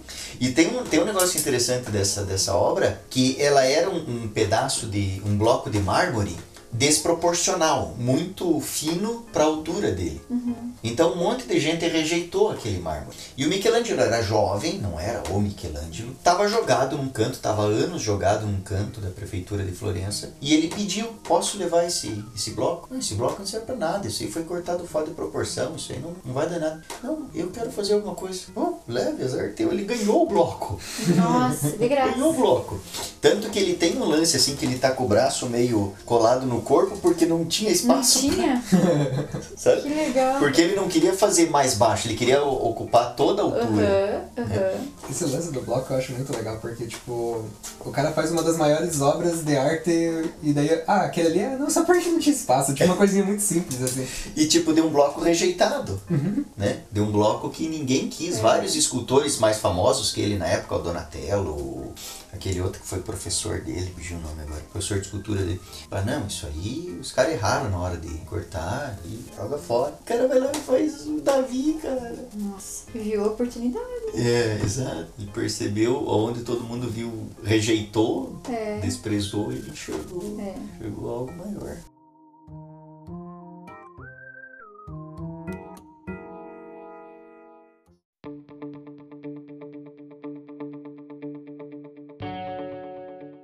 Marcela, Eu. pergunta final Dica. do mochilão. É uma pergunta muito simples que eu faço no final de todos os episódios. Marcela, por que viajar? Uma boa pergunta, mas é, Ótima. Mas é, é uma tipo pergunta simplesmente- difícil. viajar é caro, você tem que se planejar, é cansativo pra caramba, mas por que fazer isso? Viajar é preciso. Para. Se conhecer, eu acho que em viagem a primeira coisa que a gente faz é se conhecer. A gente sai da nossa zona de conforto. A gente a gente tem que se jogar no mundo. A gente precisa ser alguém que a gente não é no dia a dia. Isso pra ir pra outro lugar, pra fora do Brasil ou pra dentro do Brasil. Eu sempre gostei de viajar. Desde que eu me entendo por gente, eu ia viajar pra, pra cá, pra lá, pra qualquer canto que meu pai e minha mãe me levavam. E sempre eu aprendi muito. Com perrengue, que sempre teve. Ou com alguma coisa que realmente deu tudo certo, que acrescentou. Mas eu acho que é uma forma da gente se conhecer, da gente conhecer culturas que a gente não iria conhecer em casa, conhecer pessoas que a gente não iria conhecer em casa, línguas, histórias. Então, assim, eu acho que é uma forma de, de conhecimento que a gente não consegue fazer dentro da nossa casa. A gente precisa estar lá naquele lugar, vivendo aquela experiência para conhecer uma coisa diferente, para viver uma coisa diferente. Eu acho que a única forma que eu espero que a tecnologia não consiga chegar nisso de, de fazer a gente viajar sem sair de casa, sabe? Porque é muito único. Cada viagem é única, cada história que você escuta é única. Nossa, eu Cada tô- pessoa tem uma vivência diferente no mesmo lugar. E eu acho que pessoa que não gosta de viajar, boa gente não é. Ou é ruim da cabeça ou é doente do pé. Porque É porque tem doente não. do pé não pode viajar, né? É, porque Faz todo não. Eu não sei, é uma forma de. É gasto, é dinheiro, é dor de cabeça muitas vezes, é perrengue. Mas você só vai viver aquela história estando lá, sabe? Gastando dinheiro, passando perrengue, vivendo assim. E às vezes pode ser lá pro, pro outro lado do mundo ou pode ser aqui do lado. E sempre vai ter alguma história pra contar. Por isso que eu, que eu te falei, pra fora do, do Brasil eu fui viajar pouco. Mas aqui eu viajo pra cada canto. Pra mim, ir pro interior é viagem, sabe? Qualquer, qualquer motivo pra pegar a estrada, eu tô indo. Porque a gente sempre vai estar aprendendo, sempre vai estar acrescentando. Sempre. Eu acho isso. Eu acho a forma mais, mais fácil de você aprender alguma coisa, é viajar. Muito legal. Marcela, muito obrigado por participar do podcast. Eu que agradeço. Agradeço de verdade, foi muito legal. E fica o convite para participar em algum outro momento, mais uma vez, para falar sobre as tuas viagens aqui. Pertinho. Olha que eu aceito. Bituruna pelos olhos da Marcela. Ó, o Paraná, uma coisa que, saindo um pouco, eu vejo assim muita diferença de Santa Catarina e Paraná, né? Que Santa Catarina é total turismo, tanto praia quanto serra, tudo é turismo. E aqui no Paraná não, Não né? se aproveita isso. né? E é uma coisa assim que a gente tem muito potencial. Paraná tem muito potencial. Eu vejo em Mituruna e eu fico indignada, sabe? É, eu também. Mas olha, você vê essas corredeiras que eu tava te falando, pra você chegar lá, você tem que atravessar uma propriedade particular. Mas é. Não o Santo um Matiola lá. Pois é, É uma é. propriedade particular. A gente foi porque nós somos amigos do seu Mauro, o seu Mauro levou a gente lá, Uhum, tudo bem. Agora De quem vem. É, é, de gaiola ainda, não, não com a gaiolinha dele. Emoção. Hum, o que eu fiz hoje foi uma baita viagem. Sim, É. sim, sim, sim. Viu? Só que aquela história, tipo, não tem um acesso público, Hum. sabe? Você vê, eu tenho amigos lá do União da Vitória que, antes da pandemia, iam todo domingo pra Porto Vitória. Fazer um churrasquinho lá na área de lazer, na cachoeira. Uhum. E não conhece as corredeiras. E tá, a cachoeira é bonita, fácil de chegar, você chega de carro até, sim. até ali. Só que, pô, cachoeira tem tudo quanto é canto. Sim. Agora, você vai ver essa- essas imagens aí, uma paisagem dessa, você não encontra em, em qualquer canto. Eu já andei muito por aí, eu vi poucos lugares na minha vida que se comparam à beleza Sim. dessas corredeiras. Só que você, se você quiser ir lá, por exemplo, você tem que ir com alguém do lugar. Alguém que diga, não, eu sou amigo desse cara aqui, ele deixa a gente passar. Uhum. Se você for sozinha, na cara e na coragem, assim, você com teu namorado, com teu pai, com quem você quiser, você não vai nem saber por onde ir. Ah, sim. Por onde que chega? E eu já falei quantas vezes lá pra eles, eu falei, olha, tem, tem uma curva assim, que tem um. Eu falei, faça um mirante aqui. E um corredor, um metro de largura, não precisa desapropriar 10 alqueires. Um metro. Faz uma escadinha que o pessoal chega no mirante e do mirante desce e pode ir lá no rio. Não é uma coisa assim, ah, precisa de muita verba federal para fazer um troço disso. Não é isso, com recurso próprio você faz. né? Madeira? É, exato, faz uma escadinha de madeira, É. assim, que chega até lá, E, e cobra coisa- cincão da pessoa Pois que é, também, lá. também até tem isso. Pode cobrar, não tem problema. Sim. Esses dias, aonde que tem uma aqui que me falaram que é cobrado? Acho que aquela usina, sabe aquela usina aqui no interior de Bituruna? Ah, não sei. A usina velha? Isso, acho que não essa cheguei aí. aí lá. É? Não cheguei. É, essa aí, eu tenho uma amiga que é fotógrafa lá em União e ela um dia veio fazer, veio fazer uma sessão de fotos ali, que a, a moça que queria fazer as fotos conhecia. E daí, claro, ela, todas as fotos dela ela posta no Facebook, Instagram, não sei o que mais lá. Aí diz que depois daquilo ela viu muita gente postando foto de lá. Tipo, ela se considera meio que a descobridora assim, do, do lugar, sabe? Parece, diz que é um lugar que tinha uma cachoeira muito bonita e daí a, a cachoeira foi encoberta por causa da usina e depois a usina foi desativada. É, é, o meu bisavô morava lá. É mesmo. Lá no. Ah, eu não lembro como é que ele chamava. Nas águas. Era o jeito que eles chamavam. Nas águas. Diz a minha avó que ele morreu de tristeza, porque teve que sair da casa dele. Nossa. Aham. Não sei se é verdade, eu não conheci ele. Mas ela, minha avó sempre falava que ele morreu de tristeza. Uhum. Mas assim, é... tem muito lugar, Tem, muito tem, lugar em. Bituruna que não, não é aproveitado. Meu tio tem uma cachoeira no terreno dele. Uhum. Linda, linda, linda. Dificílimo acesso. É, pois é. E, e isso que eu digo, os próprios donos, você vê, esse pessoal dessa usina velha aí, eles estão cobrando, mas ao menos tem acesso. É. Né? Você vai lá, você sabe que você vai. Me falaram que é 15 reais por carro, independente de Mas. quantas beleza. pessoas está dentro. Mas tá bom. Sim. Ninguém vai morrer por, por, por causa de 15 reais. Ao menos você sabe, eu chego lá, eu tenho acesso. Eu vou. Lá em Porto Vitória, eu fui agora no 7 de setembro. E aí tinha um lugar que eu sempre descia no rio por ali. De repente eu cheguei, um muro. Um muro. E do lado uma casinha de madeira, que tava aberta. Falei, tem alguém? Eu bati palma ali, perguntei pro, pro cara, falei, "Ah, eu tô com uns amigos aqui de Bituruna aqui, nós podemos cortar aqui pra chegar ali no rio? Ele disse, ó, me desculpa aí, mas o patrão aí me deu ordem expressa de não deixar ninguém passar, porque tinha muita gente vindo, tinha gente aí fazendo bagunça, não sei o que, não sei o que. E aí o cara fechou. Aí, por sorte, que eu tenho amizade com um, cara que mora ali mesmo, que tem criação de gado e tudo. Aí nós somos em outro lugar das corredeiras, mais pra cima, e daí conseguimos, conseguimos chegar lá, sabe? Mas tipo, poxa, então por que o cara não disse, tá, você pode passar, mas é cincão por pessoa. Sim. Pronto, o cara ainda ganha dinheiro com Resolvido. isso. É. Não tem. E outra, você só vai passar, você não vai. Você pode dizer, ó, você não pode acampar aqui, você não pode. Sim, coloca regra. Mas é só, é só passar o Sim. terreno, chega lá no leito Mas do é. rio. Muito bem, pessoal, espero que vocês tenham gostado muito desse episódio, assim como eu. E mais uma vez, agradeço a Marcela, ao Emílio e a todos vocês. Mas e aí, você é um aventureiro que já viajou para vários lugares do Brasil e do mundo e tem muita história para contar? Entra em contato com o Mochilão Podcast pelo WhatsApp 42 998 20 30 35 ou pelo e-mail mochilãopodcast@gmail.com. Sigam o Mochilão Podcast no Spotify, inscreva-se no canal no YouTube, também curtam a página do Mochilão Podcast no Facebook e sigam a conta no Instagram do Mochilão Podcast. Basta pesquisar em qualquer uma dessas redes Mochilão Podcast que você encontra facilmente. Muito obrigado pela audiência e até o próximo episódio.